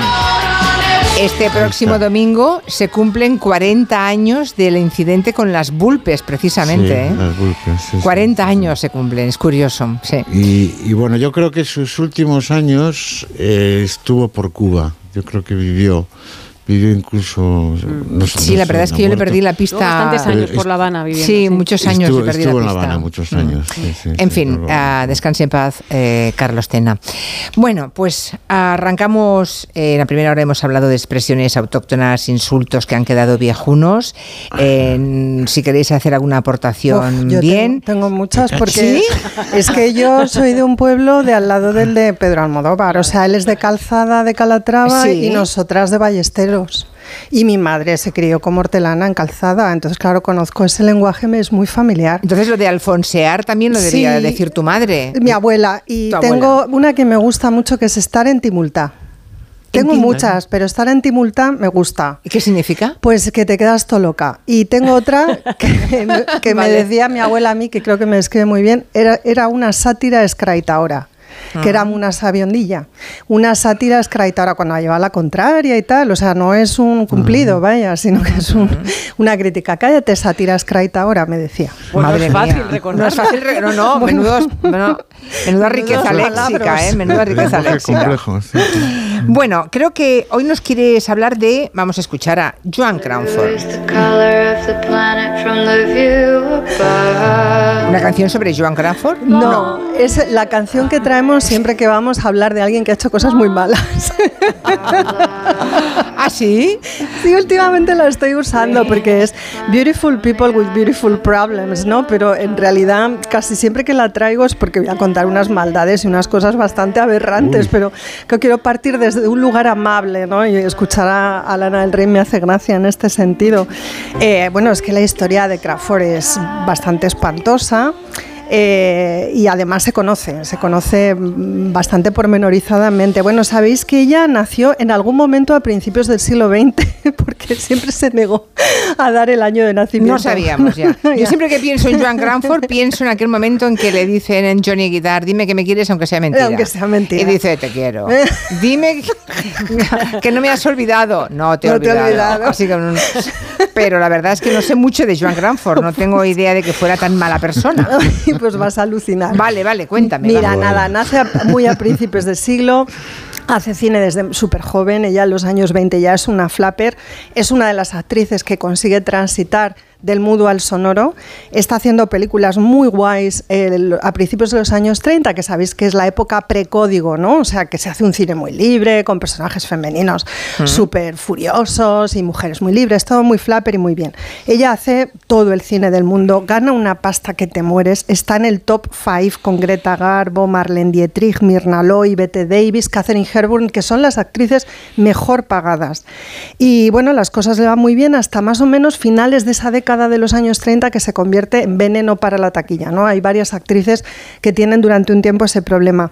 Remontan los 40 eh, consigue incluso ganar un Oscar en el año 45 por una peli que se titula Mildred Pierce, pero que aquí en España yo creo que la conocemos como Alma en suplicio. Caray. Pues sí, pero es un peliculón, ¿eh? Y ella está, la verdad, que muy bien. Y luego viene Johnny Guitar, que es la otra super película de ella, sí, ya siendo más mayor. Y luego, por supuesto, eh, que fue de Baby Jane, ¿no? Que reorienta a partir de ese momento su carrera, que como veis es larguísima, estamos hablando ya de 1962 la reorienta hacia el cine de terror, ¿no? que es un poco en lo que se especializa ella en los 60, en un terror B. Eh, con protagonistas femeninas que son siempre mujeres mayores, porque hay como una abyección en las mujeres menopáusicas que el cine de Hollywood explota a principios de esa década y pasa sobre qué majos en Hollywood. Ya la verdad es que es maravilloso. Sí sí. Es maravilloso. Pasa sobre todo a, raíz de que fue de Baby Jane no que es un poco claro cuando cuando se encuentra ese nicho no como de un público de pronto que ve que las mujeres mayores son asquerosas y malísimas y ella hace bastante cine de y bueno, trabaja un montón con Clark Gable. Eh, como pareja cinematográfica, no sé si os los podéis imaginar a los dos juntos, porque hacen uh pues muchísimas películas. Los dos subidos a su ego, madre de Dios. Pues imagínate, yo no sé cómo debía ser aquello. Es tremendo, porque Clark Gable también tiene fama de que era un presuntuoso. Sí, sí, sí, sí, y debían chocar muchísimo. Muchísimo. Muchísimo. Os diré que yo estos días he ojeado algunas películas de ellos dos, como digo, de las precódigo, que es cuando hicieron más cine juntos, y la verdad es que son muy chulas. Hay una peli titulada Danzad, malditos Danzad, y no es la de 1961, no ah. es esa, ah. porque de hecho la que todos conocéis con Jane Fonda no se titula así en inglés, se titula de otra manera que ahora mismo soy incapaz de recordar. La que se titula en inglés Dance Fools Dance, Danzad Malditos Danzad, es una peli de 1932 súper chula, donde además ella baila como una loca posesa y se la ve en medio culo, o sea, que es como digo, el momento de ese flapper con ese cine increíble que, que luego eso no lo vas a ver ni en los 40, ni en los 50, ni casi en los 60 si me apuras. Bueno, yo como os digo, hace películas súper guays y todo muy bien. Eh, pero esta mujer, bueno, se casa cuatro veces, ni tan mal, se casa con un rico heredero primero, después con Frank Otón, después con Philip Terry, y finalmente con el presidente de Coca-Cola, es así. Pepsi Cola, perdón, con el presidente de Pepsi Cola. no eh, sería tan rico como el de la Coca-Cola, pero pobre no era, ¿eh? Pues cállate que la dejó arruinada. Eso es lo que pensaba ella, que era rico y pudiente y resulta que el hombre murió eh, bastante prematuramente, no se esperaba. Y cuando ella va al primer consejo eh, de, de, Pepsi Cola, me empeño en Coca-Cola, perdonad, es Pepsi, eh, le dicen los consejeros de la empresa, no, no, tu marido lo que tiene con nosotros son deudas. Entonces ahí se monta un pollo impresionante y ella se convierte en la primera influencer eh, a gran escala conocida porque dice, como me hagáis pagar las deudas de mi marido, no promociono Pepsi Cola. Es más, la promociono en sentido contrario, digo que es veneno. y entonces la dejan quedarse en el consejo y, que siga formando parte, digamos, de aquello durante un tiempo. Bueno, cuatro matrimonios y cuatro hijos, que es un poco también lo que nos convoca hoy. Eh, cuatro hijos que se compra. ¿Cómo que se compra? Sí, se los compra. Porque ella intenta, eh, bueno, creo que antes de esto tenía por ahí un corte de una entrevista en el que ella responde a una pregunta que es eh, eh, que cómo, cómo utiliza usted su intensidad y su carisma al servicio de la actuación, cómo hace esto. Creo que podemos escuchar Sí, lo que contesta. No, I harness that intensity and I, I uh, hold it until it's ready to go for the camera. Dice que ella guarda la intensidad consigo, que ella no es en su vida cotidiana una persona intensa, que lo que hace es guardarla y Ah, cuando llega el momento de sacarla frente a la cámara, pues es lo que hace. Esto no es exactamente lo que contó de ella su hija mayor, que es Cri- Cristina, ¿no? Cristina. Cristina O sea, que Crawford. Cristina lo que dijo es que en su casa también era intensa. Sí. Y violenta incluso. Violenta, terriblemente violenta. Vaya traje le estáis haciendo, ¿eh? Bueno, es que era terrible y de hecho las memorias de Cristina que se llaman Dearest Mami, mamita querida nunca traducidas al castellano, eh, pues son el primer testimonio en primera persona de una víctima de malos tratos en la infancia. Es la primera vez que alguien cuenta con ese nivel de detalle y de detenimiento cómo su madre la sometido durante años y décadas a malos tratos. Y además la madre resulta que es Joan Crawford, una artista conocida, un icono de Hollywood. Entonces el libro causa verdadera revolución. Como os digo, ella se compra a los cuatro hijos porque intenta adoptar a través de agencias, pero no lo consigue porque es madre soltera cuando se plantea tener a estas criaturas. Entonces lo que hace es comprarlos. De hecho, si os fijáis, los hijos se llaman Crawford, como ella. Y lo que hay por parte de la prensa de la época, sobre todo el Hollywood Reporter, es un blanqueamiento de una acción ilegal. No sé si esto os resuena un poco por cosas que han venido pasando estos La días. última semana, las últimas semanas. Concretamente, cuando además ella, en el caso en particular de Cristina, dice que quiere una hija para no sentirse nunca sola. Claro, cuando uno quiere hijos y se los compra para que cumplan una expectativa que una tiene, en este caso puede pasar que los hijos satisfagan la expectativa o que no lo hagan por sus personalidades y trayectorias respectivas. Claro. Lo que sucedió con Cristina es que era una niña, eh, bueno, pues más difícil, que había llegado a la vida de Joan siendo un bebé de meses, que crece desde el principio con ella, que es una niña difícil, tampoco tanto, no parece que mucho en la infancia, pero en todo caso es una niña con una personalidad y que no entiende determinadas decisiones arbitrarias de su madre. Y su madre carga contra ella, pero carga en el terreno de lo psicológico y también en el de lo físico. Hay casi, bueno, unas palizas eh, importantes en una infancia además muy, muy prematura, estamos hablando desde los 6 años hasta prácticamente los 17. Incluso hay un intento de asfixia que se salda con una intervención policial y de los servicios de emergencia. O sea, estamos hablando de unos malo- malos tratos muy duros y muy extremos. Aquello se convirtió, bueno, eh, lo que pasó con el libro es que Cristina, eh, cuando muere Joan, saca a su hija Cristina, la mayor, del testamento y al hijo que viene después, no así a las dos gemelas que se compró más tarde, que fueron siempre más perritos falderos, ¿no? más llevaderas y con las que ella tuvo una relación más armoniosa. Pero a Cristina y al hijo mayor, el único varón que tuvo, lo sacó del testamento. Con una O sea, frase, los desheredó. los desheredó, con una frase que decía, y ellos saben muy bien por qué. Eh, bueno, ellos no te- entendieron nada, entendieron que era el último maltrato ¿no? que su madre perpetraba contra ellos. Y la reacción de Cristina fue, bueno, yo me debo sobreponer a esto, tanto en lo financiero como en lo psicológico ¿no? y en lo, en lo emocional. Y lo que haré será escribir un libro de memorias. El libro es un exitazo brutal, se publica en el año 77. Se venden los derechos para una película que quizá nuestros oyentes han visto porque fue muy, muy, muy conocida y muy popular en 1981 con Faye Dunaway en el papel de Joan Crawford.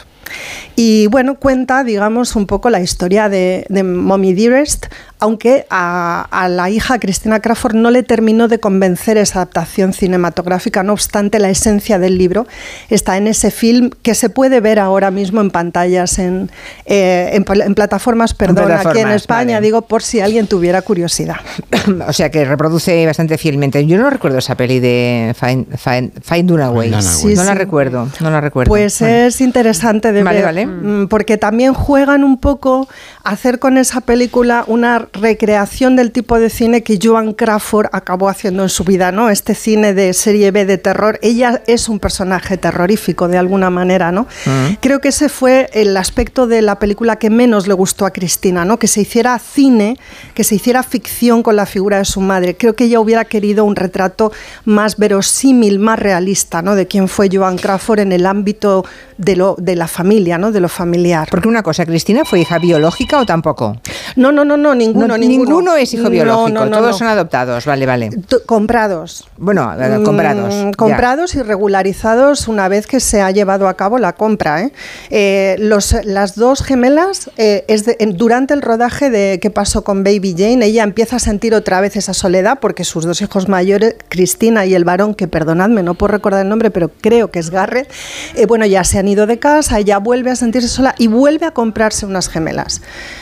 Eh, Otros tiempos, eh, imagino que, claro. Bueno, otros tiempos. Una superestrella de Hollywood en aquel momento, aquí también lo hemos visto, aquí tenemos muchas estrellas que en su momento se iban a Latinoamérica y volvían con Exacto, bebés comprados. Esto sabemos que sucede, es así. Eran otros tiempos, ¿no? Menos, vale, vale. Bueno, y, luego esta chica, Cristina, que se debe llamar también Crawford, ¿no? Cristina sí, sí, Cristina Crawford, es una señora que está vivita y coleando, felizmente para ella. Estuve leyendo hace unos días una entrevista que le dedicaron en el Guardian en el año 18 una reedición del libro porque se publicó 77-78.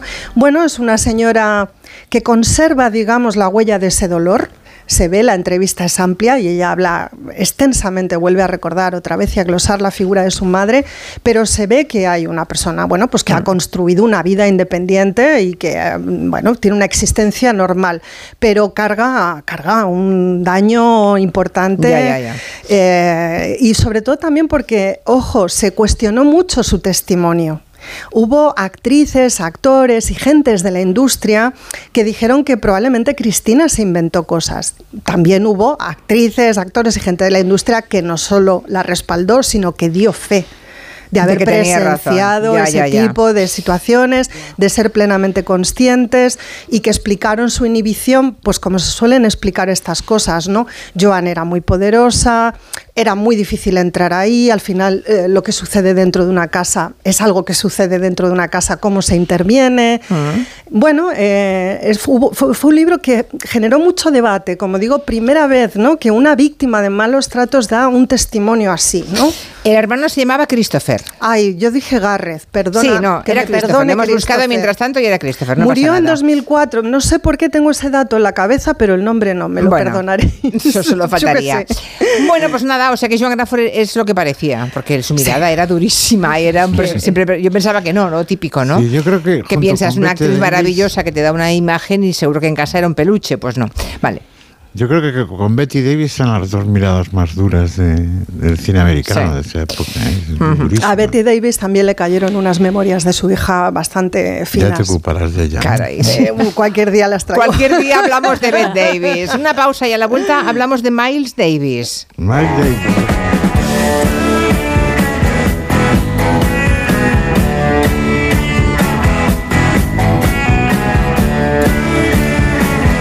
De 3 a 7 en Onda Cero, Julia en la Onda. Con Julia Otero.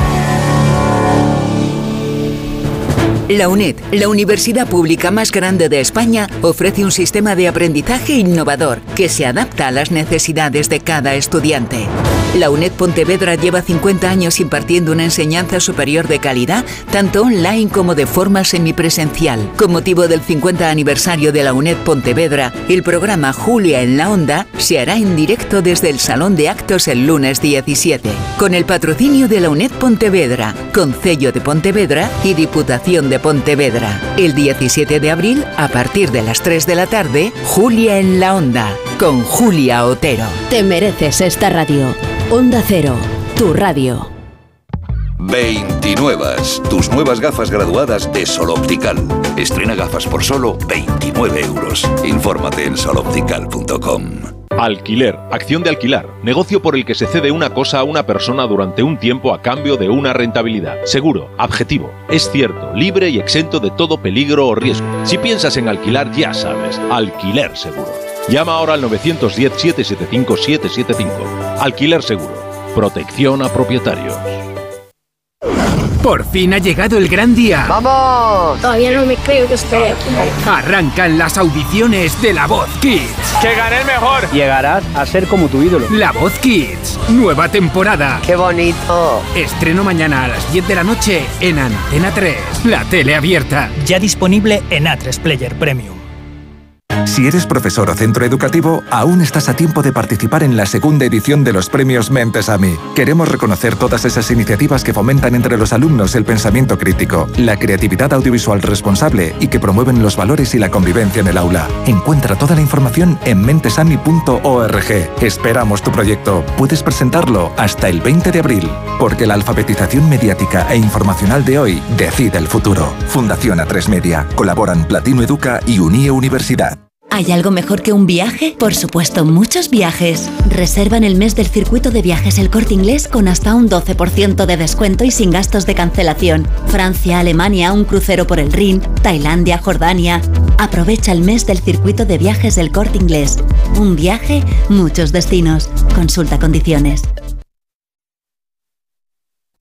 Honda Cero Madrid 98.0 Existe un lugar donde puedes conectar con la naturaleza y disfrutar de una vida sana y plena. Un lugar con 100 kilómetros de senderos para pasear y más de 100.000 árboles de 50 especies, 20 reservas de mariposas, lagunas. Se llama Arco Verde y conecta 15 municipios de Madrid con los tres grandes parques regionales. Arco Verde vuelve a conectarte con la naturaleza. Comunidad de Madrid. ¿Tienes casa con jardín o piscina? Transfórmala con Abrisud. ¿Quieres cubrir la piscina o buscas una pérgola bioclimática donde relajarte? Abrisud tiene la solución. El 21 y 22 de abril organizamos jornadas de puertas abiertas con promociones exclusivas. Pide cita llamando al 910 64 54 o visita nuestra web. Abrisud, dale vida a tu exterior. ¿Quieres color? ¿Quieres alegría? ¿Quieres moda? Y sobre todo, ¿quieres primavera? En Gran Plaza 2, esta primavera llega cargada de moda y de las tendencias que mejor te sientan. Porque tú estás por encima de todo. Ven y llénate de primavera. Gran Plaza 2 Majada Honda. M50 salidas 79 y 83. Porque quieres renovar tu baño y tu hogar y convertirlos en un espacio confortable y moderno, Coisa Sanitarios te ofrece todo lo que necesitas. Azulejos, muebles, mamparas, calefacción, proyectos personalizados y las mejores marcas a los mejores precios. Renueva tu baño, renueva tu vida. Encuéntranos en grupocoisa.com. Coisa, nos mojamos por ti. La justicia europea ha reconocido el derecho de los hombres a cobrar el mismo complemento que las mujeres en su pensión de jubilación. Si es padre de dos o más hijos y se jubiló entre enero de 2016 y febrero de 2021, en padresjubilados.com le ayudaremos a incrementar su pensión hasta un 15% desde su jubilación y para siempre. Padresjubilados.com.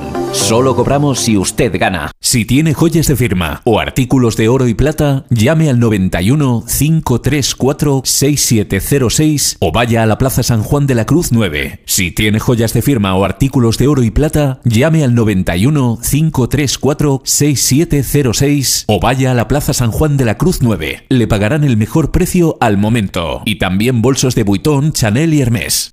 Los mejores colchones en las tiendas Omnium. Flex, Tempur, Bultex, Picolín hasta el 50%. 15 tiendas Omnium en Madrid. Encuentra la tuya en tiendasomnium.es.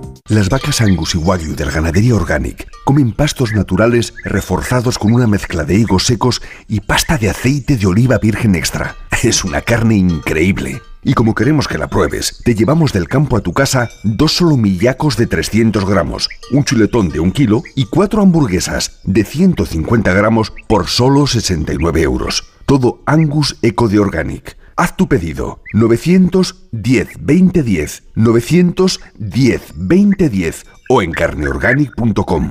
Organic, la mejor carne del mundo. Onda Cero Madrid 98.0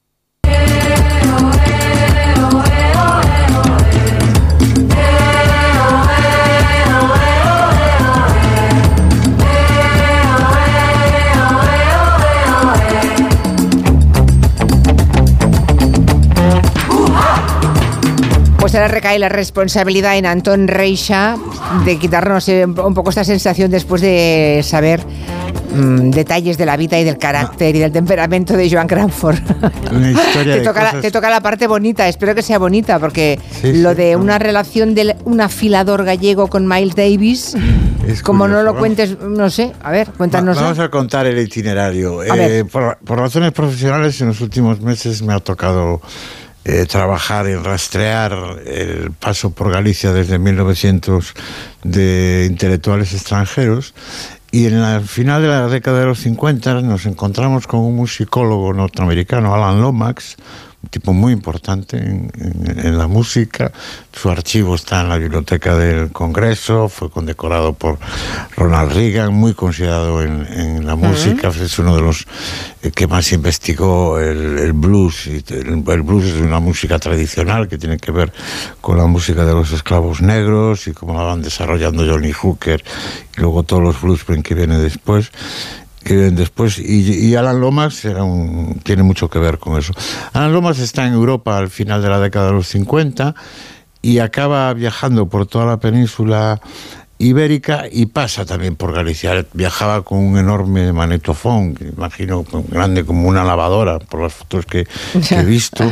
Era un tipo además eh, perseguido por el Tribunal McCarthy por presuntas actividades antiamericanas y se encontró hacia por el rural de Galicia encontrarse guardias civiles, creía que le iban a detener por comunista. Y bueno, realmente lo que llamaba la atención era que el extranjero con aquel aparato enorme y tal. Y en el interior de Galicia, en Noguera de Ramuín, en Wintra, encuentra a un capador, un capador que además es también afilador y que con su silbato, en gallego se llama un cifro, un instrumento mínimo, le graba una melodía, graba una melodía muy, muy sencilla que es una versión de la llamada eh, Alborada de Vigo en el folclore tradicional.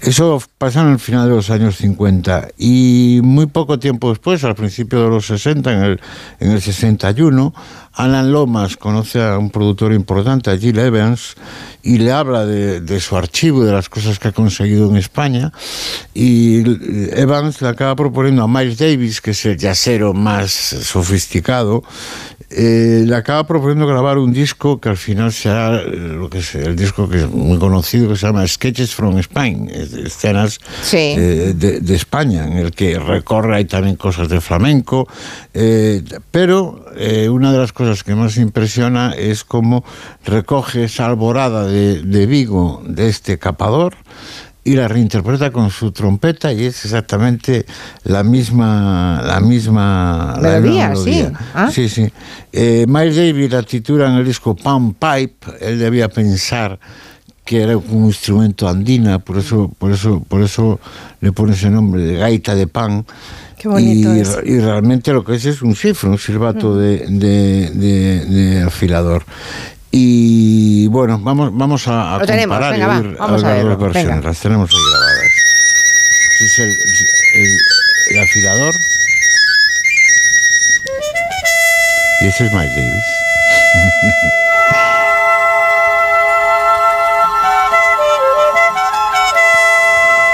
Exactamente iguales. Igual, igual, sí, sí. Pues esto fue lo más importante que le pasó a José María Rodríguez, que se llamaba el capador. Eh, José María Rodríguez recibe una carta del musicólogo de Alan Lomax pidiéndole autorización y licencia para grabar y le bromea con él y dice te vas a hacer famoso y tal y le manda 200 pesetas en el año 60. Yo quiero pensar que esas 200 pesetas era bastante dinero, ¿eh? era bastante dinero. Yo quiero pensar que con esas 200 pesetas, José María Rodríguez se fue, emigró a Venezuela, que es donde luego pasó el resto de, los- de- de su vida, hasta que volvió a Galicia a morir y, mo- y montó una tienda de fotografía. Anda. Curioso itinerario de una melodía, de un silbato. Y de ahora tiene descendientes aquí José María Rodríguez, el afilador. Sí, nosotros hemos, hemos conseguido para la exposición, que es para lo que buscábamos esto, el, el, Sí. el, el silbato, que es un Ay, cacharro que tiene, que tiene más de 70, 70 años. Y hemos descubierto algo muy bonito, que los alumnos de la escuela, del grupo escolar de Luintra, que es la escuela de la zona, han hecho un vídeo, tenemos un pequeño fragmento en el que han investigado esta historia y, y a su forma la cuenta. Creo Vamos que a ello. Por ahí un fragmento pequeño. cantar. O curso pasado, mentre traballábamos nun proxecto de ciencias sociais, descubrimos unha historia fascinante que sucedeu moi preto da nosa aldea. La historia que unió a José María Rodríguez, Alan Lomas, Janet Bell y Miles Davis. La historia que nos acaba de contar Anton Reixa, pero contada con voz de niños, ¿eh? de la escuela de Luintra. Está Es bien. Todo, todo así de bonito. Con lo mala que era Joan Crawford. Ya, mira pero qué historias gusto oírte, mundo. hijo. Sí, Hay que- Hay Sí. poesía, todavía hay Eso poesía es, en la vida. eso es. Eh, de tercio. Esta canción se Ay, reconoce uh. con los primeros tres segundos. ¿eh? El primer acorde ya tenemos clara de eh, cuál es. Claro, cuál es. Así empieza Gris, un universo que jamás se agota. Y de ahí sale ahora una serie, ¿no? Del universo Gris. No teníamos suficiente, vamos a seguir explotando este filón. Hay una serie que se llama Gris Rise of the Pink Ladies, que se, se podía traducir como el auge de las damas rosas. Está en la plataforma Sky Showtime y cuenta el origen de esa pandilla que aparece, esa pandilla de chicas eh, en la película Gris, las Pink Ladies, las que llevan la chaqueta rosa, ¿no? Y se ambientan en el Instituto Rydell cuatro años antes de la llegada de Danny y de Sandy. Y, y a todo esto escuchando, bueno, no sé, no tiene. A ver, a mí no me parece que tenga muy buena pinta. No, no voy a verla, ¿vale? La No serie. No os la puedo recomendar, Vale. ni sí ni no, porque no la he visto. No sabes, o sea, es solamente un pretexto es- para... Acaba de aterrizar. ¿A dónde nos quieres llevar? La música es tan importante como en la película ori- original, ¿no? Y eso me ha hecho pensar en, en lo importante que es determinadas canciones en escenas específicas del cine, ¿no? Por ejemplo, vamos a la película de Prisa de Prisa, de Carlos Saura, ¿no? Él rodó... Vamos a decir que es la mejor película del género de cine, de cine kinky de Desde la luego, historia. sí. Y la canción de los chunguitos fue fundamental en ese logro. ¿Qué hace? Pues bueno, metes un coche, metes un descampado, una pareja de enamorados y suena esto. Si me das a elegir entre tú y la riqueza. Ya tienes compuesta la imagen de la peli, ¿está claro? ¿Ya estás dentro? Que lleva consigo hay amor. Gallina de piel, ¿eh? Me quedo contigo. Exacto. Así es como hay que cantar. Eso es. Bueno. Bueno, las canciones encajadas en algunas escenas son fundamentales y lo pueden cambiar todo, pueden cambiar todo el espíritu de una película, ¿no? No sé si podéis imaginar por un momento una película como La leyenda de la ciudad sin nombre, sin Lee Marvin y su voz Sí. cantando Wandering Star.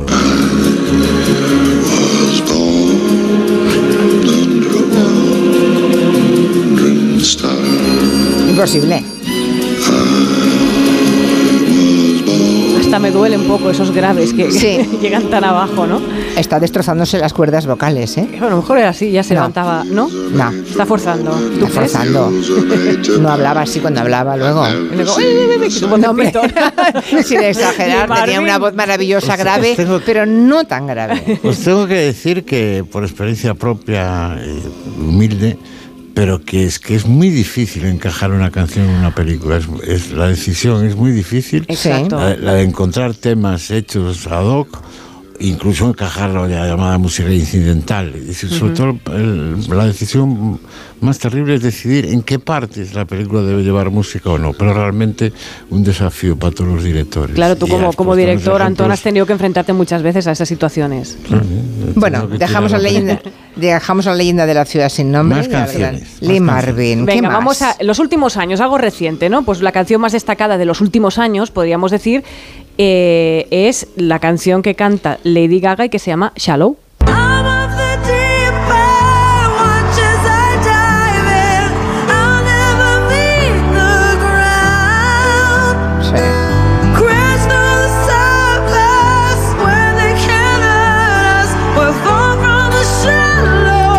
Que la canción ha alcanzado muchísima más popularidad que la misma película, que es un remake de Ha nacido una estrella, y que cantaron Lady Gaga y Bradley Cooper también cantaron en su momento, ¿no?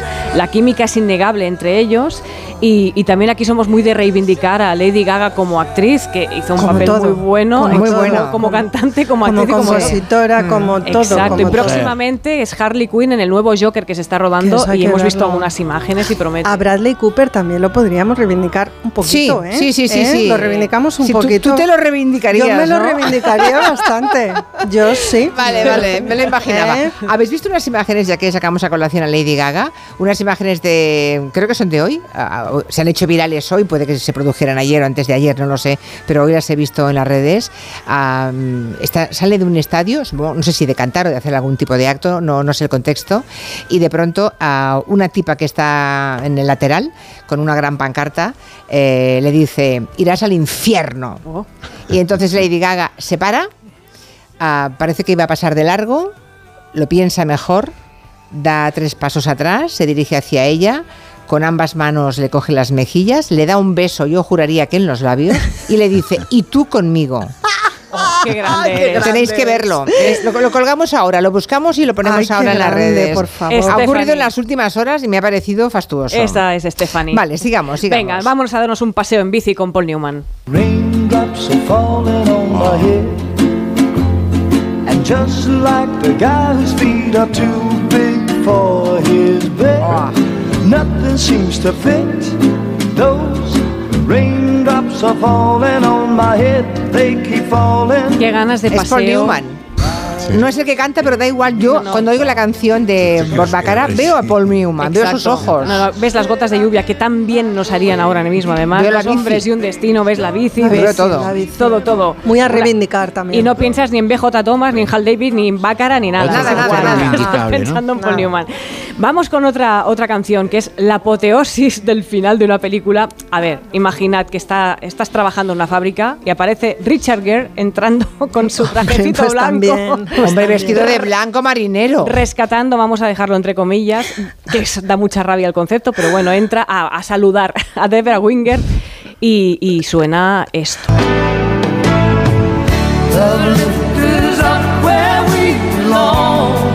El Joe Where the eagles cry on the mountain. Bonito, bonito, ¿eh? Up Where We. Belong de Sí. y Jennifer Warnes y la amiga rubia diciendo ¡Felicidades, Paula! ¡Te lo mereces! Ese momento, amigos. Sí. Madre mía. Y vamos con la canción para acabar. Hace unos días, Noelia, además, ¿verdad, Noelia? Nos, nos hablaste del graduado, nos pusiste el Mrs. Robinson de Simon Funkel. Pues yo traigo una versión buenísima de la canción que hicieron los Lemonheads y aparecía en la película Aprendiendo a Vivir, que la peli es peli de tarde, es horrible, pero la versión es gloriosa. Mola todo.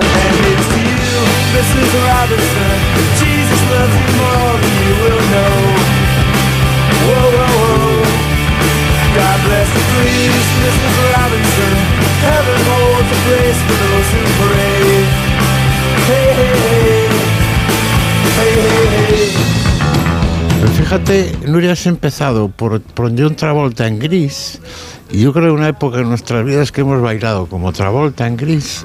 ¿Eh? Y luego hemos vuelto a cambiar de forma de bailar por John Travolta en, en la película de Tarantino, en, en, Exacto. en, en Pulp Fiction. En o sea, Pulp revolucionó la banda sonora de nuestros corazones. Incluso hay muchos que hemos bailado como tú en Los Resentidos. Hemos hecho pogos cantando Sí. Galicia Caníbal y te hemos imitado, Antón. Oye, que me dicen que lo de Lady Gaga, golpes. me dicen que lo de Lady Gaga, que creen que es de un rodaje, del rodaje de Joker 2. Ah, eso, eso. Sí, Es de un rodaje. Es eso, que hace de malita, eso. ¿eh? Hace de, bueno, Harley Quinn es un personaje que tiene sus problemas mentales bastante... Es que he visto un fragmento así suelto, pero Sí, eso sí. no he dado más pistas porque digo, es que no sé dónde era ni cómo. Tiene, tiene, cuadra bastante con eso. Cuadra con que sea el rodaje, ¿no? Eh, pero las, las imágenes las tenemos, sí. Las está buscando. No sé si era eso, ¿eh? ¿Estáis seguros que era eso? Me dicen que sí. Bueno, pues nada, ya las pondremos ahora porque eh, qué pena que sea un rodaje, que no sea la vida, ¿no? Que no sea la verdad. Que Lady Bueno, Gaga- bueno. Lady Gaga el, el otro porque día... Lady bueno. Gaga la veo muy capaz de hacer eso. No, en los. Oscars, en la alfombra roja, alguien, un fotógrafo, se le estaba haciendo fotografías, un reportero, fue a eh, se fue para atrás, sí. se cayó y fue ella directamente con su traje perfecto a ayudar a esa Esos persona. taconazos que llegó, ¿cómo Es se va a buena agachar? gente. Sí, es que es muy buena. Yo, ¿Habéis visto el documental? Hay que verlo, ¿eh? Sí. es, una, Hmm. es una tía muy interesante. Pero le, costó trabajo a Lady Gaga asentarse como Hombre, claro. Mucho. respetada. Sí, es que sí, no sí. tenía, no tenía, eh, no tenía el físico, ¿no? Sí. Exacto. no tenía el físico.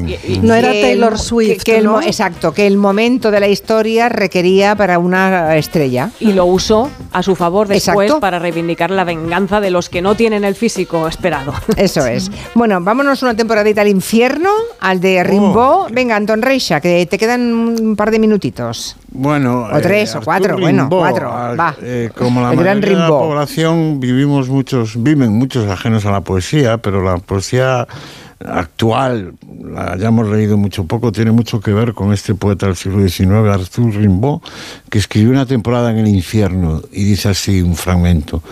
Tengo de mis antepasados galos el ojo azul claro, la sesera estrecha y la torpeza en la lucha. Encuentro mi indumentaria tan bárbara como la suya, pero no unto mi caballera con manquet, manteca. Los galos eran los desolladores, las, los bestias, los quemadores de hierbas más ineptos de su tiempo. Esos son unos versos de una temporada en el infierno, una obra que revoluciona la poesía actual, de un poeta increíble que es Azur Rimbaud, que únicamente escribió eh, cinco años, entre los 16 y los 21 años, que luego desapareció, desapareció en el África y se dedicó a los negocios. Incluso la propia eh, publicación de una temporada el infierno, la primera edición, es curiosa, era un golfo, Arthur Rimbaud, se te- había encargado 500 ejemplares en una imprenta de Bruselas y se gast- le pidió al impresor que dice, dame cinco ejemplares para demostrarle a mi madre que es la que pone el dinero que el, el libro está hecho. Y se llevó los cinco ejemplares y se gastó el dinero de la madre y no volvió por el resto. Bueno, tardó mucho en, normalizarse la edición de Rimbaud, pero sobre todo eh, Rimbaud es, es, es, es una voz, un eco que está en toda la poesía del siglo XX y tiene mucho que ver con los surrealistas, yo creo que con la generación B también, pero lo escandaloso fue su vida en París, su amor desesperado con eh, homosexual, con el poeta Verlaine, su alcoholismo, las drogas, la absenta, era guapísimo. Era Los como- tiros que también Sí, se sí. pegaron en las broncas. Era como el, el escritor, el, escritor Manuel Vilas lo compara con, con James Dean y lo considera el primer artista pop. Y es curioso que se hizo un, un bueno, se dedicó luego al tráfico de armas, bueno, una- un- pero con cinco años que escribió revolucionó la literatura contemporánea. Y una última anécdota, en el 95 se hizo un biopic de, de Rimbaud, lo hizo Anix Holland, y de Rimbaud guapo hacía un Leonardo DiCaprio. Y tuve que confesar que para besar al Bartók que hacía de Berlín, que era un bigotudo, David Selwich, tuvo que imaginar que besaba a una mujer. La, la homofobia sigue muy presente, incluso profesionalmente en los actores. Ya. Pero bueno, tenía Bueno, ¿sabéis que Nos han puesto por aquí las imágenes. eh, hay, hay quien dice que forma parte de la grabación del, del Joker 2, Seguimos pero hay otros que dicen que es una cosa que ocurrió mientras estaba grabando. Bueno, es igual, yo ya les. La imagen, la- lo importante es que la vieran. Eh, ya le he retuiteado, ya le verán. ¿eh? Debe Yo ser, sí. sí. Buena música para irnos, ¿no? Del Comanche ¿Cómo sí, no? hemos quedado que nos vamos bailando siempre, Frankie ¿no? Y los Four Seasons. Noel y Antón, muchísimas gracias. Un placer reencontrarme con vosotros. Besos. Hasta la semana que viene. Adiós, Adiós. Nuria. Que tengan muy buen fin de semana. Recuerden que el lunes estaremos en Pontevedra, en la sede de la UNED, y que los que desde Pontevedra quieran venir a vernos, que con muchísimo gusto les esperamos en, en esa sede, con los brazos abiertos, los micrófonos puestos y todos los colaboradores dispuestos a hacer radio ante los ojos también. Hasta el lunes. Adiós. emotion.